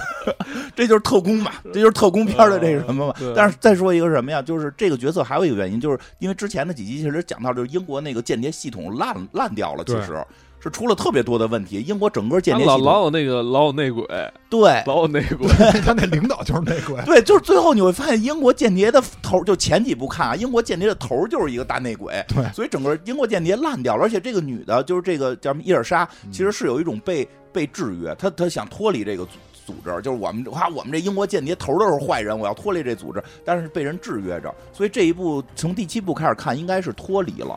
从第七部那个剧情看，应该是已经脱离了英国间谍了。这应该就是跟汤老师魅力有关，啊因为这艾尔莎明确的表示，他我从你这儿拿情报嗯是为了给我自己一个名分，啊他他变成他那个领导变成黄色了，啊他这个身份只有他领导知道，嗯，所以他领导才能拿捏住他。对啊所以他每次从阿汤哥这儿偷情报是为了给他领导交差，嗯，但是他领导每次拿到情报了又得寸进尺，你再帮我干一件对事，因为儿，他是反派。 对你再帮我干件事儿，所以这个女的嗯呢，最后为什么就是还拿有的镜头是要跟这阿汤哥相爱相杀，为什么有时候还拿还要拿枪狙他呢？嗯，是吧？就是为什么还要就是拘这个对汤老师很重要的那个大反派，就是辛迪加那头目嘛，嗯因为汤老师想钓鱼，但是他想把这个头目给弄死。对，他说就是因为我那领导让我干的，嗯说我干完这事儿他能给我一个名分，嗯，我能归队。对但是最后那领导是一个大是反吧派？嘛哎，大反派，嗯所以最后这个艾尔莎觉得说，既然你们这也是一个自由组织是吧嗯？也接纳特工，嗯，也不问出处，英雄不问出对，处，跟你们混吧，哎，因为其实他跟七里边这格雷斯的就是想法是一致对的。因为这个这个汤老师呢，就是每次在招募人都会说一些比较动人的话。嗯因为从那个桑迪那老师的时候，他就这么说的，嗯他说这个就是安全，我不能保证百分之百，对吧？嗯就因为这个什么事儿我也不能做到绝完全绝对，但是我保证你的命在我的命的重要性之上，嗯就这一句话。你说，你说这人对，你说这面对面说这话，谁不嗯这懂这是那个这是一个这个老板，如果跟你说这话，你就会折服会了死？死死心塌地会跟他。因为因为从这这个第七部里面看到，就是他特别在乎保护队友，对你，你你觉得就是世界上有几个女性能拒绝阿汤哥这 么不说话？是女性，男性也可 以，不用强调女性。他就是那西蒙佩吉演那个角西蒙色，佩吉也对，也对他死心塌地啊，对对就是因为这个原因，就是我会优先保护你。虽然我没法确定你不死，但我优先保护你，绝对对不会把任务放在第一位，朋这个战友是第一对位。，而且他能为了甚至那个，嗯甚至那个阿汤哥，他怎么说？他的这这种，甚至感染了，就是向他挥挥舞铁棒的那个对手。 对，是的，哦他连他领导都能 感染，因为他能为了队友把核弹给人家。嗯，然后他那领导说：“我为什么看中你啊？你不听话。”他说：“你别觉得这是什么缺点。”他说：“因为这个代表，如果我遇到困难，我能指 望上你，你绝对不会拿我去换东西。”他领导原话，有时候很重要，有时候很重要这一点。是的，那领导很有意思。然后那个对吧？所以这个伊尔莎这一部会出现，大家注意，他这个应应该是已经离开了英国间谍了，对，对，嗯应该已经离开他现在间谍已了经没编制了，没编制了，没编制了，而且还啊是处在一个被追杀的极度危险状态。对，而但是他这个战斗力是几乎跟这个。汤老师差不多的，哎啊，对对对，是差不多这么一水平。然后呢，就是还会出现刚才讲到那个白寡妇，那个白寡妇应该就是一个中间商，对就间谍的中间商，这个就很有意思。他游走在就是就政府也需要他，很多政府间谍组织是需要他作为中间商去跟其他的地方沟通的对。然后呢，他又同时又是又不是一个正规的组织，他也跟那个反派的这些间谍有有勾结就这个人，我觉得本事不比阿汤哥次，就是他为人的本事啊，对对，因为他玩的太大了， 这因为谁都能，就是他跟他做交易嗯的人，谁都能置他于死地，对，他还能存在这么长时人间，制衡，人玩的就是制衡了。因为他妈不就是干这行的吗？对他妈就干这行的，就是咱也不知道现实中有没有啊，就是这种间谍之间的中间商。但是他这回这个白寡妇在这集里也会出现，也是这么一个，他喜欢阿汤哥，喜欢吗？喜欢喜欢，因为这个六的人都啃上了。都不行了，爱的不行了，你这他是那种欣赏，因为你像这种强大的女人，她一般人就那种小帅哥的肯定看不上，嗯就嗯阿汤哥这种，就是你又不听话，嗯完了能力又强，嗯我还摁不住你，而且喜欢的方式就是跟对对你说那种不是那种爱，说的哎呀，我为了你，你你怎么开心都行对，是我要得到你。现在那个伊尔莎挡在面前，咱就弄死他。 你不是就爱那伊尔莎吗？就弄死他，对吧？就是他是那种那种手腕，我要得到你。所以之前他跟这个阿汤哥也是有有这个情愫的，在这一部也出现。这一部等于是三个蝶女郎一块儿不会止，出现，还有啊还有一个还有对后还有有一一个后补的， 还有一个你明显就是感觉这前面这仨太强大了，我可能一时半会儿顶不上去。对，还有一个还有就是一个这个这个女杀手女，杀手，女杀手反特派的工女也杀是手一。个女特工吧？啊、嗯，对，就是是这个螳螂女演的，也是一个漫威下岗再就业， 演的也非常的精彩，人狠话不多这种啊，啊、这个是真是一个杀手也，也是被我们阿汤哥的这最后给个，感动了，被他的爱，被他的爱给我感感动了觉我感觉是他被他给渡了，就是度了，哎，确实 是就是真的度了，佛，服，你知道吗？对对对，会有这角色，这这挺有意 思，演的太强大了，演的我很操！好，对吧？就是还还老跟阿汤哥假装厉害，那你说为什么阿假阿装汤？狠？那你说为什么阿汤哥就是渡了这么多女施主？ 因为最后就是也有自己的想法嘛。嗯，男施主不也度了吗？也度了一些男施主。啊那咱们介绍一下那男施主啊嗯，就是这个卢瑟，就是嗯第一集就出现了，是这电脑高手啊嗯，这黑客妖人了呃嗯，，就是这黑人大哥，哎黑人大哥这卢瑟，第一集呢瑞他姆是斯演的，对他是他是阿汤哥从这个除名的人员里找到的这个嗯人，哎，然后把他呢收入了囊中，收入麾下吧，哦别说囊中了，收入了这麾下，然后最后因为他们被这个有一集被 CIA 给这收编了嘛，然后他们就都跑到 CIA 去办公嗯，啊，这这个也特逗， 对，特别特别逗那集。然后这个这个西蒙佩吉老师呢是第三集出现的，嗯，嗯，第三集呢他本来是一文职，开始以为就是一个客串，对。对，因为他确实在第三集里出现篇幅挺前少几集那个西就是西蒙佩吉出开始出现这集还挺出彩的，嗯，一度那个呃风头有点盖过阿汤了，哎，对对对，对是？吧？飙戏的感觉是哎是是，然后他在第三集里呢，本来是一个文职，嗯然后这个汤老师老骚扰他说：“你帮我查一这个，嗯你帮我查一那个。”但是他可能也是因为这个汤老师的人格魅力，就在领导不允许的情况下帮了他，然后还帮他打掩护什么的，嗯到最后也嗯搞变笑担成了。当，对，到最后到这个呃第四集的时候，就是因为卢瑟是在最后才出来了嗯几个场面，然后前面的配合的搭档完全是这个西蒙佩吉老师啊，嗯他表现的非常非常出彩，然后他又因为他得假扮别人嘛，还得对他终于套上了面具，哎，还得假扮别人，哎体会了然后当外勤的快乐。对对对，他在第四集里边终于考上了一个外勤执照，嗯然后跟汤老师一块儿出任务，因为嗯他在这里边表现出了他是汤老师的迷弟，嗯，说能跟您这样的这传奇特工一块儿出任务，我真是太酷辣了。但他好像战斗力不行，对他，他也是一个电脑高嗯手，他每次的任务呢就是当黑客破解人家那个系统，哎，嗯对主要是干这个。对，所以就是会看到，如果说的在后头杵着杵电脑，俩人他跟黑人大哥一块儿杵电脑，对需要有人去一下外勤，是他去，因为他有证儿。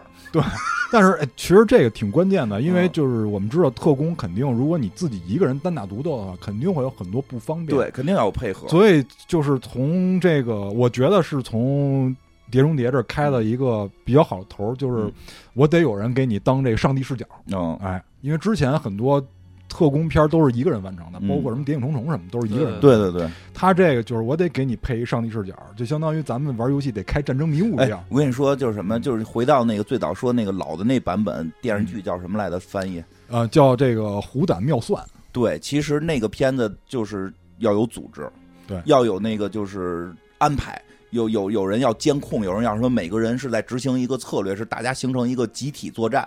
所以你看，那个阿汤哥从第一部这个《碟中谍》开始就是团灭，一看上来嗯也是集体作战，然后团灭，然后开始重新招募。所以他的这个组合是必须一直往下这个这个这个传的，对不是一个人去去孤胆的英雄。对虽然说他们所谓的是孤星，是一群孤星组在一起形成一个新的组织，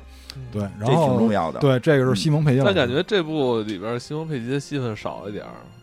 可能下一集会多。对我觉得不少了，这还少啊！对前几前几部他的戏特别对因嗯然为后这句这句谍女郎太多 了，啊， 对，还真是还真 是，确实这个这谍部男郎谍男郎就稍微这往后部退这一部有退。得有三个半吧，你啊对，谍谍女女郎郎算三个半，然后谍男郎就嗯只能够西蒙派吉往后退一退了，给大家让点气。对，啊然后也是老艺术家了。对，下一个谍男郎嗯呢是鹰眼，啊，哎，这个鹰眼就比较有意思了嗯，因为这个鹰眼他跟汤老师之前是有交集的，因为之前说过这汤老师有一次结婚了，嗯结婚了，后来呢，就是汤老师自己制造了一个意外事件，嗯就是他被几个外国人给杀了。嗯，这个鹰眼呢，其在实是在这个电电影电影里，哎，这鹰眼呢，在这个电影里边儿就是一直有一个芥蒂嗯，但是到最后才解开，嗯他是负责保护他们两个人的，嗯但是他让他的目标被杀了。嗯所以他对这个汤老师没跟他说，嗯啊对他也被蒙蒙在鼓里了，对，所以就是他们俩之间谁是其实是互相不太清楚底细的，嗯哎，谁也不知道就是最后这底儿在哪儿，所以就是这个嗯这个鹰眼一直表示的，就是很愧内疚疚，哎，啊很我没内疚保的护样好子你对，很内疚的样子嗯。但是这这一部里没有他了，对这一步也没有他了，因为嗯这可能合同到期了，有嗯，可能他下们部出来了也，他没准们下不出来嗯没。准儿没准儿，因为他这里边角色挺重要的。对他们最后就是把这事儿聊开了以后，嗯他说：“嗨，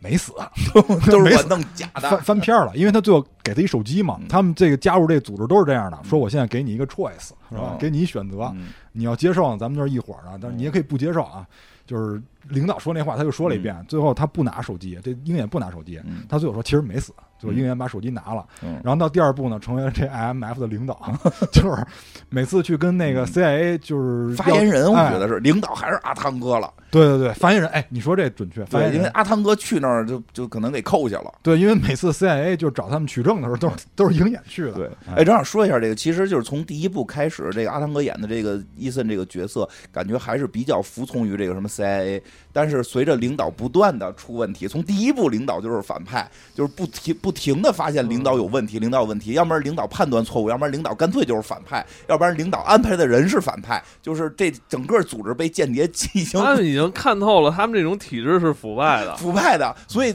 真的从越往后，他你会发现，他这个所谓的这个什么 I M F 这个组织和这个 C I A 的关系越是若即若若离，对，然后甚至就开始 C I A 会监控他们，然后甚至他们可能就要就要去躲 C I A，这这对吧？就是躲这个美美国的这个正正经的官方的这些间谍，所以我估计到这一步，你会发现他这个关系变得更微妙。不完全服从于美国政府下的任务，但是我知道这个任务，我们去解决这个任务，我们完全用我们的方式解决了，因为干脆也没头了。原先老有个头，现在彻底没头了。阿汤哥自己是头，对吧？然后再下一个男郎就是这个亨利·卡维尔，嗯超人，嗯这个就是很明显了，CIA 派来盯梢的，嗯因为他们这个组织一开始并不隶属于 CIA，、嗯他们只属于总统，因为都是总统直接授权，嗯你可以不听命于任何组织。但是后来呢，由于 CIA 可能想找茬儿，也可能想让自己权力更大，就就说你们怎么每次去哪儿哪儿出事儿，跟柯南似的。所以呢，就是说我必须把你们收编了，并且对你们进行监控。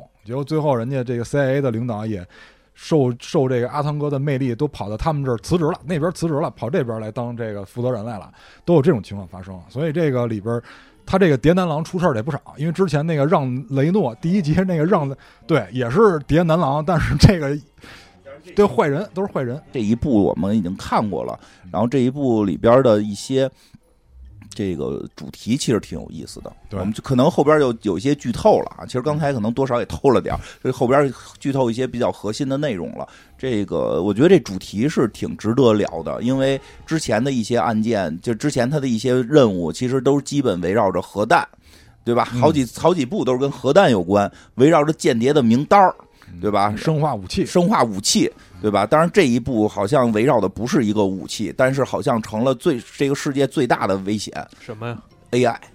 啊啊，他这们那里个叫智体，啊肢体就是一个 AI，这个是挺神的。说因为这所回以我感觉这这部特别像科幻电影儿。呃，其实它的主题是科幻电影的一个主题，就是当我们之前一直说嘛，赛博朋克的逻辑就是当我们创造虚假形，就是当我们创造假象的能力超过我们识别真相的能力的时候，这个世界会变成什么样？对吧？原先我们可能就是画个油画，哎呦，画的真像，但一眼就知道那是油画，对吧？后来就是拍个照片儿，对吧？后来有了录像，就现在我们其实我们现在的世界观里就会认为录像是真的。经常我会看到网上早些年还叫无图无真相，后来说图是 P 的，对吧？现在就是说，你看视频 P 不了吧，对吧？但是现在这两年 AI 出来了，视频也能改，想怎么换脸怎么换脸，那不仅能 P 还能做， 对，还能直接生成。所以这一这一这一集的这个这个《碟中谍七》的这个主题，我觉得特别这个有时代感。就是现在这个时代，其实我们最应该担心的一个问题就是这个 AI。其实这个 AI 太多的时候，我们会担心会不会影响我们工作。其实我老说不用不用担心，因为因为那个可能少了设计师，多了 AI 调教员，就是因为 AI 还得有人操作，老板不会亲自去操作，对吧关？键是调研门槛儿可能越来越低啊，这对了这是就是那你想，啊你想那个差不多十几二十年前，嗯我我刚就是学那个编辑软件的时候，那时候教材都找不着，这哦对软件都是英文，没有汉化的嗯。那那会儿难那时候还能用这个。找个工作，嗯你现在这东西谁都会，嗯手也也机都手机都能也干，不至于谁都会，还是你学会了，有好多人还是不会， 就是你学这，东但西是的门但是确槛实儿门槛槛儿儿低门槛了儿。变低了，确实门槛儿低了，门槛儿低了，可能就是个人的那个审美啊，或者个人的一些天赋的东西，可能会更容易体现，而那个技术性变低了。但是呢，我觉得这个东西还会有，但是这个东西最有意思在哪儿？它会发生一个质的变化，就是 AI 其实最厉害的，它是效率变得奇高。效率变高之后，你能造假东西的量就可能超过真实的量，因为啊原先你 P 张图或者改个视频挺费劲的，啊，你那那一定是真的多，假的少。现在就 AI 存在之后，就可以假的多，真的少。它甚至可以去把真的给弄没了，改成假的。这个这一集的主题其实是这个，就是当有这么一个东西出现的时候，这个世界会变成什么样？大家不再争核弹了，发现核弹没用，阿汤哥给你全破解 了。就是核弹是破坏性就的，是你的意思就是说，我们就是更大的问题在于分清真假，分清真假。这个很重要，分因清为真假，对啊就是这这这就是以前我还我们还知道我们的对手是谁，对是吧？我们可以有的放矢，我们是还可以去这放我们的特工去过去那个 去办这个任务。嗯现在你都不知道你这个任务的对象是不是真的存在，啊对对，其实从前几部就已经开始有了的那辛迪加到底真不存在，他们一直在争论嘛，对对吧？但是这一步更夸张，我直接给你上的是有 AI 了，而且真的是现在这个东西离我们太近了。啊这个东西啊，就是我觉得核弹的威力呢，就是在于破坏，但是这 AI 的威力为什么更大呢？因为它能引导，就这个威力是很它它可以借力打力，就跟太极似的。你比如说我核弹，嗯我把那地儿炸了就完了，这地儿没有生产力了。嗯，但是如果我把这些人为我所用呢，我引导我生成一些假象，让这些人为我所用呢，我就能不我就能造成更大的破哎坏。呦，这 AI 你说听着跟那嗯个、跟那个什么似的，巫妖王似的。因为对啊，因为他显然他的工作就是这个嘛。嗯之前阿汤哥在执行任务的时候，他能分辨出来谁是对他有利的，谁是对他不利的，嗯他可以欲擒故纵，嗯对吧？他有这个意识，但是这 AI 到这儿，他能已经能模仿他的同伴了，对他的分辨力也就变得下降了。哎对，其实这个挺有意思。我跟你说一下，它大主题说的是什么？说这 AI 要做什么？说谁就是这 AI 现在出现了，说有这么一 AI，反正悬而未决吧。就是就是大家都觉得 AI 该被破坏，结果各个国家特工其实都想得到，就是各个国家的这个出于国家利益都想得到它。说为什么要得到它呢？说它可以修改互联网上的所有的东西。我可以造极大的假象，我可以想说什么是什么，我可以引导世界的舆论。对，所以我说引导的力量是更大的。它已经跨越就是制造战争的这个层面不了。嗯需要制造战。这个 AI 就是说，它这个片儿里这种 AI 的技术可以修改互联网的每一个细节之后，不需要战争。哎这就是修改因果律， 啊，我真直是接给你修改这个结果。对。我想要的结果就是一个这这这个控控你制这控个，制了这个，就等于是控制了所有全人类的思想，因为现在人类都要通过互联网了嗯哎解我这个世界。你们刚才说到一个词，嗯就是引导。啊我发现现在好多事儿，我们都是被引导的。对呀、你的很多想法都被引导的，对，都就是是你所看到的东西。因为个就就是前两天不是咱们刚说完游戏那话题嘛？嗯就我觉得以前游戏是咱们进入这个软软体，进入这个软件里进行一个探索的过程，啊现在完全是进入这个软件，然后被它引导。对呀、他是第一步告诉你怎么弄，怎么弄。啊，对吧？？而且到了 AI 更可怕，它可以改，它可以改改所有，就是现现在 AI 技术换脸，在很多地儿已经非常昌盛了啊，啊，对吧？在很多站你都可以看到，你看完之后你都说他他真演这个了吗？这真的是他吗？所以我们现在很多啊，不可能，他是明星，他应该没有演这个，对吧？但是未来呢？我给你举举举举举举个例子，就是我我爸有一年夜里边给我打电话，就是我那会儿在上海出差，夜里给我打电话说问我为什么被抓起来了。我说我哪儿被抓起来了？他说你现在那个在外头这个嫖娼被抓了，已经警局给我打电话了。你 这他觉得这事儿合理是吗？你这哎，你这事儿你别在节目里说， 不是假的呀， 这别是。别说假这的不是假的呀， 就是我当时在上海，我跟那谁，我跟我跟楚旭住一别别屋里，别真别的，别，我我这说事儿我在节目下边 说。不是，这是假的。你 看你们就开始给我造假。我说我说爸，我跟我跟那个就是宿舍睡觉呢，因为我当时在上海出差嘛，跟同事住一宿舍，我跟哦，宿舍你都进去了啊，说你骗我呢，你骗我呢。他说我说你我说怎么骗？就是他特别相信，因为有人给他发了短信，就是骗子给他发了短信，好像那个号是模拟的一个号，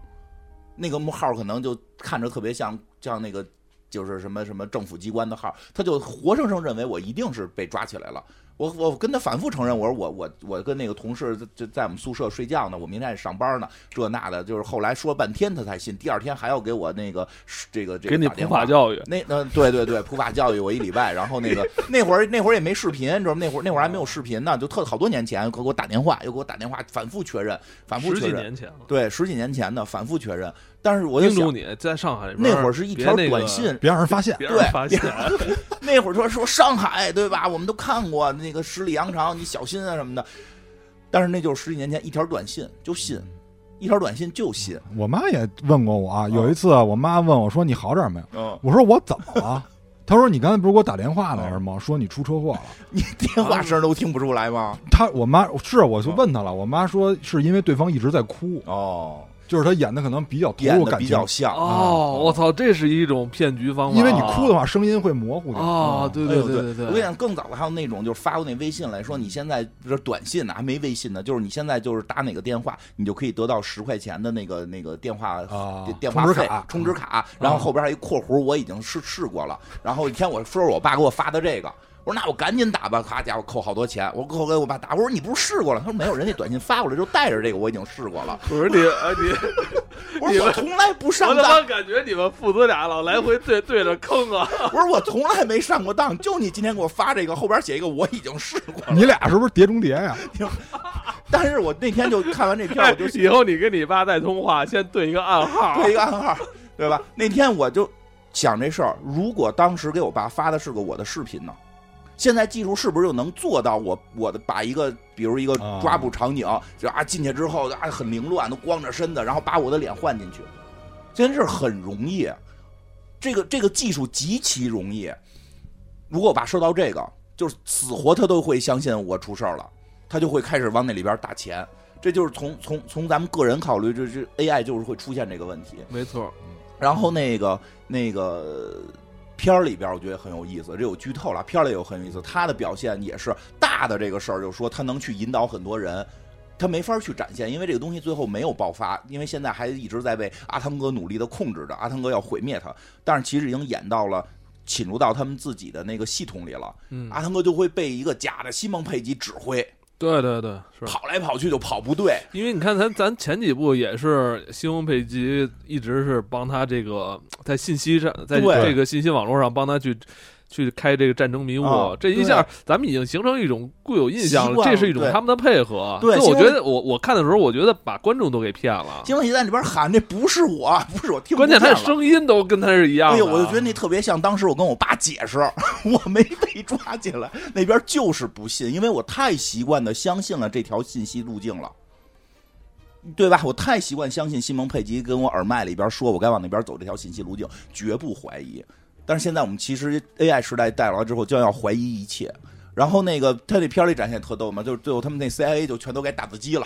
其实这个也是在之前的很多间谍电电视剧、电影里边是出现过这种这种考虑的。我记得以前我看过叫《秘密特工》的，就是就是有一集电脑被黑了，就是他们一直会有一个考虑，就是制制档案始终是有其重要意义的，啊，对，对随时防止电脑坏掉。这这一部也是。呃，这部他们也是在把自己那个用把服务器里边的资料那个导成那个打打字机 的机哒哒哒哒敲字儿或者录磁盘， 我对吧？天啊就是你会发现这个东西，互联网这个东西建起来之后，当 AI 介入之后，一点都不安，安全。非常恐怖，非常不安全。对，就是我觉得这片儿其实有时候说是一个动作片儿，然后好像内涵不多，主要养眼，这是我们确实是感觉是是这么一个。直观的感受，因为确实非常养眼，它的动作戏跟它的养眼的这些这些场面已经非常吸引我们了。但实际你看完了，真的细琢磨，它背后在焦虑的这个东西，可能真的挺值得我们现在去思考。哦我每天都焦虑焦虑，啊每天看那个社交媒体，还有那个电电商嗯购物的时候，我都在分辨那些信息是真真的是假假。就现在水军太多了，的。，对，但是我就是其想实水军某种程度来说。就是我们现在能接收到最直接的这种所谓的这种误对导，信之息。之前咱们其实反复说过误，嘛导当信息当这个 AI 诞生之后，第一批代替的就是水军，更大量的水军对，啊，更真的水军，模拟的更像了。啊，更像活人，对吧？他们甚至可以瞬间模拟出自己曾经发过的很多日常信息，多可怕的一个事儿！你将无法分辨网上的任何。以前老开玩笑说你不知道对面是不是只狗，现在对面可能真的是个阿尔法狗， 就是对，就是真的可能是，这很这个很可怕，而且那个就是我觉得更可怕的一点是什么呀？就是当有时候我们去讨论说，哎，我说这个片儿，我我我个人觉得啊，这说这片儿讨论的 AI 这主题很深刻，其实大家有时候会觉得这不深刻，这不如讨论一个哲学深刻。因为我真的前两天看了一个令我非常心里别扭的，我一直想发个抖音，但是后来说说说说，没懒得发，就就是什么呀？我看到一个哲学的大师，还是正经的一个教授，在网上非常有名儿。这个这个人我很早就知道，我后来我开始也很喜欢他，他一一一一张嘴就是这个中国哲学，什么欧洲哲学，嗯说说然后起说这些名儿都特好。但是后来我越来越觉得他好像有有些地方让我接受不了，就是他这次有人去采访他，问他就是这个 GPT 就是 AI 吧，其实就是 AI，然后就是说 AI GPT 这个东西现在在我们这个人类发展上你怎么看待，对吧？做口音。你如果现在谈了一个恋爱，然后失恋了，失去了你的爱人，GPT 能帮你解决吗？如果你的父母已经去世了，你想孝顺他们，他们不在了，GPT 能替你解决吗？AI 这个技术就解决不了人类什么真正的事情，就是这充满着这么一种观点。但是我心想，我说的你不是哲学课的老师吗？如果我失恋了，哲学课好像也解决不了我的问题。哲学是他的工 作，对吧？如果如果我的父母去世了，可能学校还会批假让我不上哲学课，对吧？而且我后来真的就还看到了另一，当然这后边还有个关于 GPT 的、关于这个 AI 的事儿。我看完之后，我其实特别已经开始疑惑这件事儿了。就是前两天也是在抖音上看到的一个一个人给一个 AI 博主发消息，说他他的。呃，奶奶吧，应该是，就是他的舅舅去世了，去世的非常突然，让他奶奶造成了巨大的心理创伤。他奶奶就觉得没有跟他的舅舅，就是跟他自己的儿子有一个很好的告别，非常希望能够有一个告别。后来这个人就把这个消息发给了 AI 博主，AI 博主就是拿到了他舅舅的照片儿跟之前的一些语音，然后完全用 AI 模拟了一个他舅舅，然后自己的用自己就是脸替。他就自己来去跟他的就就这个 AI 博主和这个 AI 博主是什么？就是就是一个专门玩 AI 哦的人类博主，一个玩 AI 的人类博主，对，你现在得说清楚。对对，得说清楚，不是一个 AI，是一个玩 AI 的人类博主，用 AI 系统等于模拟了来信者的舅舅，然后和他的这个姥姥进行了电话，他姥姥就是哭的都不行了，然后大家就都会觉得，哎，这个好像能够帮助人解决一些这个情绪问题，好像真的这个有亲人去世，AI 还 AI 比哲学更管点儿然用。后就上瘾了，然后就沉迷对了，但然后就黑镜了。 对，问题就在这儿，问题就在这儿。就是呃，但是我我我觉得，首先啊，就是第一步，它确实比哲学可能对于失去亲人的人意义更大。但是下一步这件事儿好像有危险，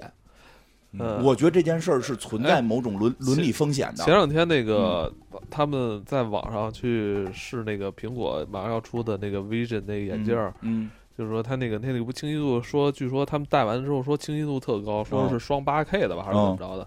然后它呢就有一个功能，就是它可以放你之前你那个手机里拍摄过的那些嗯，照片儿，嗯，然后视频，然后你戴上眼镜看吧，就那些视频就仿佛是在在你眼前一一一米以内的，对，就我说看那个就了他们说那个真实度特别高，我看那个了，就是呃会就会。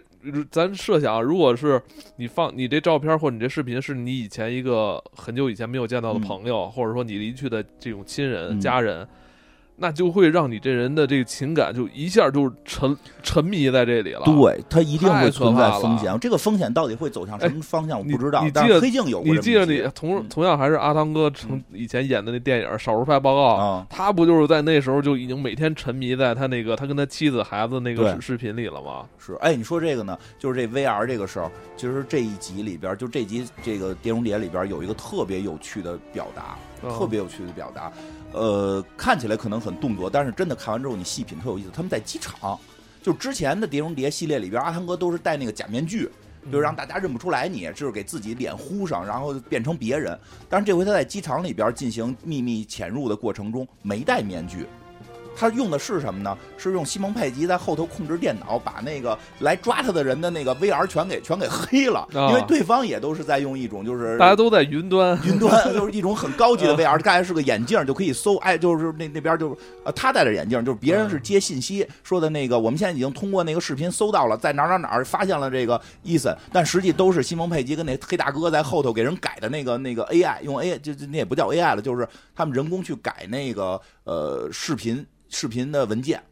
结果就是在机场里边，没有人再去看是到底阿汤哥在哪儿，而是全部在用电脑、在用摄像头来找。这就说明咱们咱们更相信摄像头的反馈。对，然后因为阿汤快，嗯，对大他家追求的是效率。效率高，对但这个效率高就可能是假的，因为阿汤哥那不是有一幕，就是他戴的是个 VR，他看到了某个人，摘了眼镜，那人不在。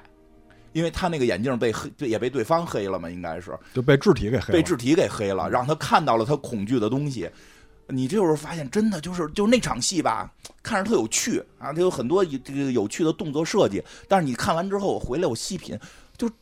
没有人在找阿汤哥，大家全在通过这个网络，就是大家都已经在这个机场里。最后，最后他们发现全部被黑之后，才是你们几个去那边，你们几个去那边，大家分头用传统的方式来找他。开始就是一群人啊，在东边啊去，啊不东边也找了，不是西边又啊去。你发现我们是在被控制，就我觉得是两哎，个，我我突然想到一个题外话，嗯哎，金花也他妈被控制了。 嗯我觉得这两天，我本来想放在另外一期说的。嗯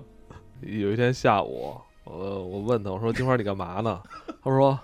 我要重新回到生活的正轨，我要去继续练剑道，锻炼身体。嗯我说：“好，那那个晚上见，晚上一起打暗黑。”嗯，我说：“你几点回来啊？”他说：“操，没打着车，不去了。” 我操！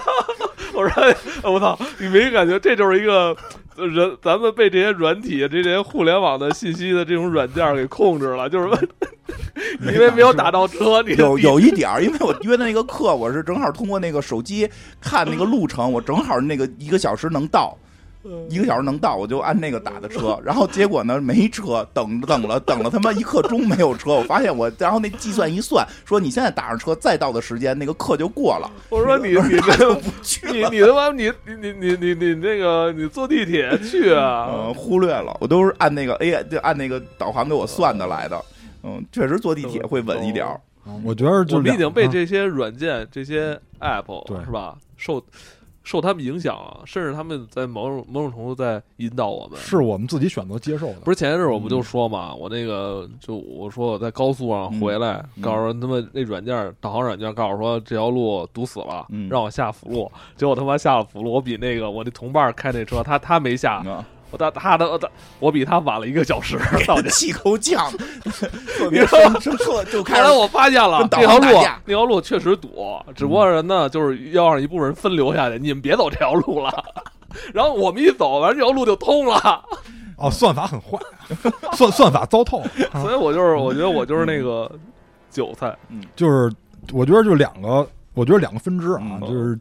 刚才说的那个，就是我们接受了。就是对人接受了这种算法，或者人嗯接受了 AI 的到来，然后人利用这个 AI 去完成很多就是迭代的或者重复的这种工作，嗯然后人的思维可能会更往开阔的方向发展，嗯可能会思考更多的维度。咱们就是说一个嗯就是有点玄学的东西啊，哦就是人人未来就是由于 AI 的诞生到嗯来，当然这个是和平相处的情况下哦，呃，AI 没有被坏人利用的情况下，嗯它没有影响到大多数人的情况下，那人的目标可能会改变。比哦如说之前呢，我们人可能最大的目标是存续，因为嗯之前我们聊那个人类灭绝的对，那个得话得一题，直生存。就是我们人类一开始其实目标肯定是存续嘛，然后嗯最后的目标是我们为了生活质量更好。嗯那么 AI 的到来，其实省了我们很多的一些，就是重复劳动，或者对说就是机械机械性的劳动。以后呢，我们可能目标会升级。嗯哦我我瞎猜啊，玄学上的，我们可能，假如说嗯，假如说是有造物主的话，我们人类的目标可能是先追求造物主那个方向，或者去寻找他嗯追求追寻他们。因为我们人类现在虽然说是这个达尔文的这个演化论也好，嗯还是进化论也好。这个虽然这个东西存在，但是还是相当有一部分人相信我们是有主的，因为嗯毕竟有一些现象也侧面证明这一嗯点。比如说，人跟有一些物种为什么会同时出现，是吧？嗯就是为什么那个化石的这个年代是嗯同一个年代，那么为什么就这些动物就是比较符合，就是它们的生存状况就是比较符合人类的一些思维模式？就有人会去寻求这个。哎，对对对对，这个这当然是一个方向，嗯当然这个方向比较好的就是它是奔着和平的方向去对的，不不闹对吧？嗯毕竟大家不会产生什么冲突。当然，这只是一种可能，这是我猜的。那还有一种可能呢，就是万一就是这 AI 疯了，或者说嗯就是它不受控制了，嗯或者说被人利用了，就比如说像这第七集这样，哦这因为这个坏人显然是想利用这个嗯啊，他是有私心的，而且这个各个的组织、各国的这个组织也想利用他去压制对嗯方，他可不是为了用来给人类造福。但这 AI 好像自个儿还有一些想法。对，这就是这片儿精彩的地儿。嗯，对他，因为他是个 AI，对他还是个已经开悟了的 AI，他还是有自个儿想法的。啊对，所以这个就跟我之前嗯就是。因为之前那期可能没有那个节骨眼儿啊，嗯就是接着之前那人类灭绝报告书那个聊，就是关于这机器成佛这事儿。嗯因为你之前嗯你好像是不太赞成说把嗯机器当成佛的，嗯因为它设计就是当这个设对计呀的嘛。嗯但是就是我有一个想法，因为嗯昨天我跟 C 老师正好说这个了，就是如果有造物主，嗯那人是谁造呢？嗯为什么不能是 AI 造的呢？嗯就是 AI 已经那么强大了，它都能成佛了，为什么不能是人造的神，神在造人呢？嗯，来回然后循环，对，就是说的是这个人造了一个非常强大的 AI，然后问了他一些这个问题，跟商有关的问题嗯，但是最后一直没有给答复。最后宇宙坍缩又变成一个质量无穷大的点，等这个点再爆炸成宇宙的时候，因为这个宇宙是一个循环对嘛是，循环，对，，然后等这个点再爆炸成宇宙的时候呢，这个 AI 先说话了，要有光。嗯，所以有了光，要有什么就有什么。所以有没有？所以我猜的啊，我瞎嗯猜的，因为这个猜的有点远了。有没有可能就是在有一天，人类如果被 AI 掌控了、被控制了、被影响以后，AI 会把人类重新复就重重启一批？这很有可能，因为马斯克就是这个逻辑嘛。对马斯克就是说，我们的碳基就是为了硅基的进化，就是为了 AI 的进化而是过程中出现的这么一个过渡物种，对，所以这个不排除有这种可能，但我们不想，我们要靠所以阿汤哥控制它。所以我说有两个可能嘛，就是对当然了，就是大家有一点其实可以放心，就是重要的资料是不联网的。嗯，啊对对，哎对，就是很多就是特别重要，就老百姓接触不到那纸种资质，料。而且纸质，对，是那个电脑是肯定不会联网的。对，而且现在随着那个就是叫生物技术的发展，嗯它有那种生物硬盘，就以前是什么固态机械，啊，现在有现在血肉科技，不是，它只是叫那个生物，但哦跟那个血肉没关嗯哦，系。没关系。啊，对，它我就知道是现在还有专门研究血肉的 AI 的，哦，是吗？就是那个脑机接口那种的是吧？嗯，跟那还有不太关系一样，吗它直接是用脑细胞来做电脑，啊那不就变成那什么了吗？那不就变成那个之前那什么莱博维茨挽歌那种体系的了吗？呃对对对，对就是我把一个脑子接到枪上，这个枪就有了智慧。对对对我怎么实现你别管，反正我接上它能用。对对，现在有在研究这个的，啊已经有那个有了有一些小成果了。哦可以让那些肉在玩游戏机哦，是吗？啊，对对对，挺因挺挺刺激因的。因为我我说那是另外一个哦，就是它生物科技它会再度压缩那个就是硬件的容量，硬件哦硬件容量。就比如说就是人从诞生开始到现在的信息，就一个火柴盒就够了。哦啊，就不用像现在是还得租什么机房，是吧反？这正数据中心，科技的进步真是让人忧虑。其实这些间谍片儿很多时候真的是在表达现在这个时代。哎，这我真的有听人们说啊，时说代很的危机，呃对，说这个间谍片儿实际一直在表达时代危机。啊，你就看那个之前的邦德你就知道了，嗯最后都是卫星打地球了，你想想对吧？对，它就是在表达这个时代危机的这种这种焦虑。其实这个东西并，我觉得我个人觉得并不是没有意义，并不是没有，实际是很有意义的。这种你焦虑，咱我这么跟你说啊，哦就是人家有的人说这华坡谬误，但是我跟你说，有的华坡谬误就是预言。嗯，你看过去电影拍的很多东西，你看现在不都有了吗？咱就不用说电影，就嗯漫画、机器猫的东西，对现在有几个也都没有有了了，也都有了。是吧？就是那会儿那会儿也比要思考的问题，我们现在现在都用上了。都有鸡面包没有啊？就对就今天差这个能是考试什么那个如果电话亭没有，但是如果 AI 出了，如果电话亭没准真就有了。啊？它把它会改变因果律，或者就嗯完全按照 AI 设想的走向，把人的这个进程嗯，按往它的走向去掰一掰一都有可能，是啊是有可能的，对只是落不到耶比手里，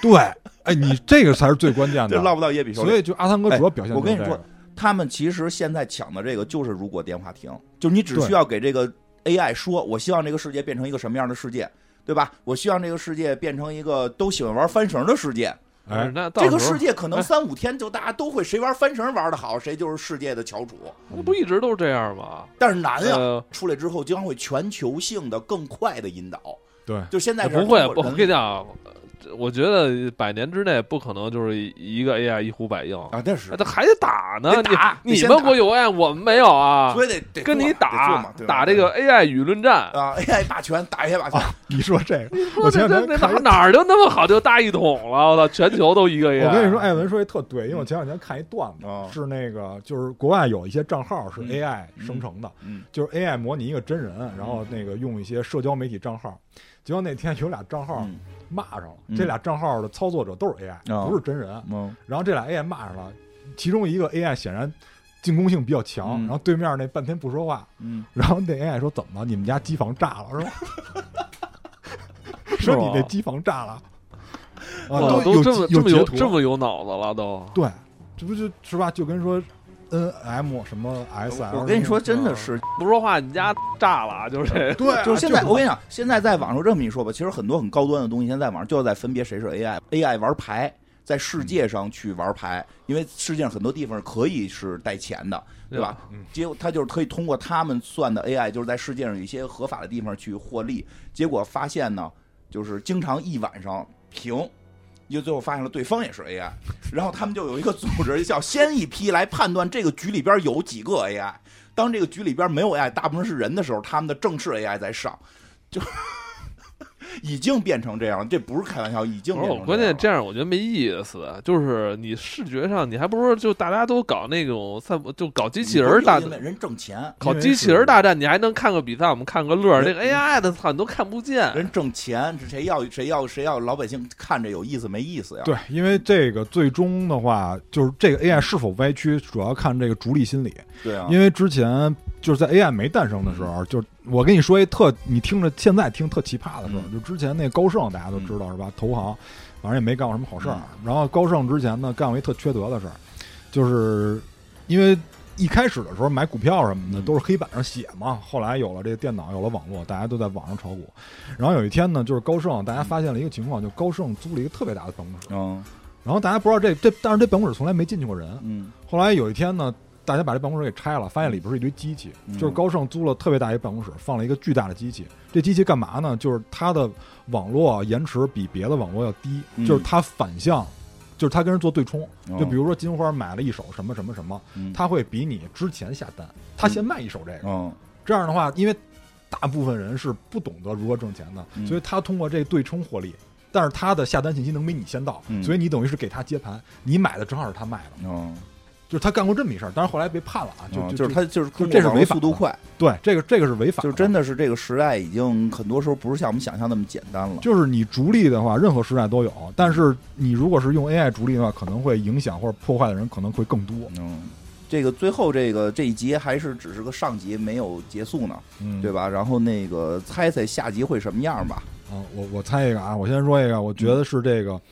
AI 是大反派，就是因为嗯哦人类作为大反派，这个大家都能想到，嗯，而且这里边就是 AI 也出现马仔了哦嗯啊，那显然 是看一下马仔，对，出现了一些马仔，出现了一些小弟，我觉得这个肯定是最后大家一嗯块儿来制衡这个 AI 啊、嗯，我觉得是这样的。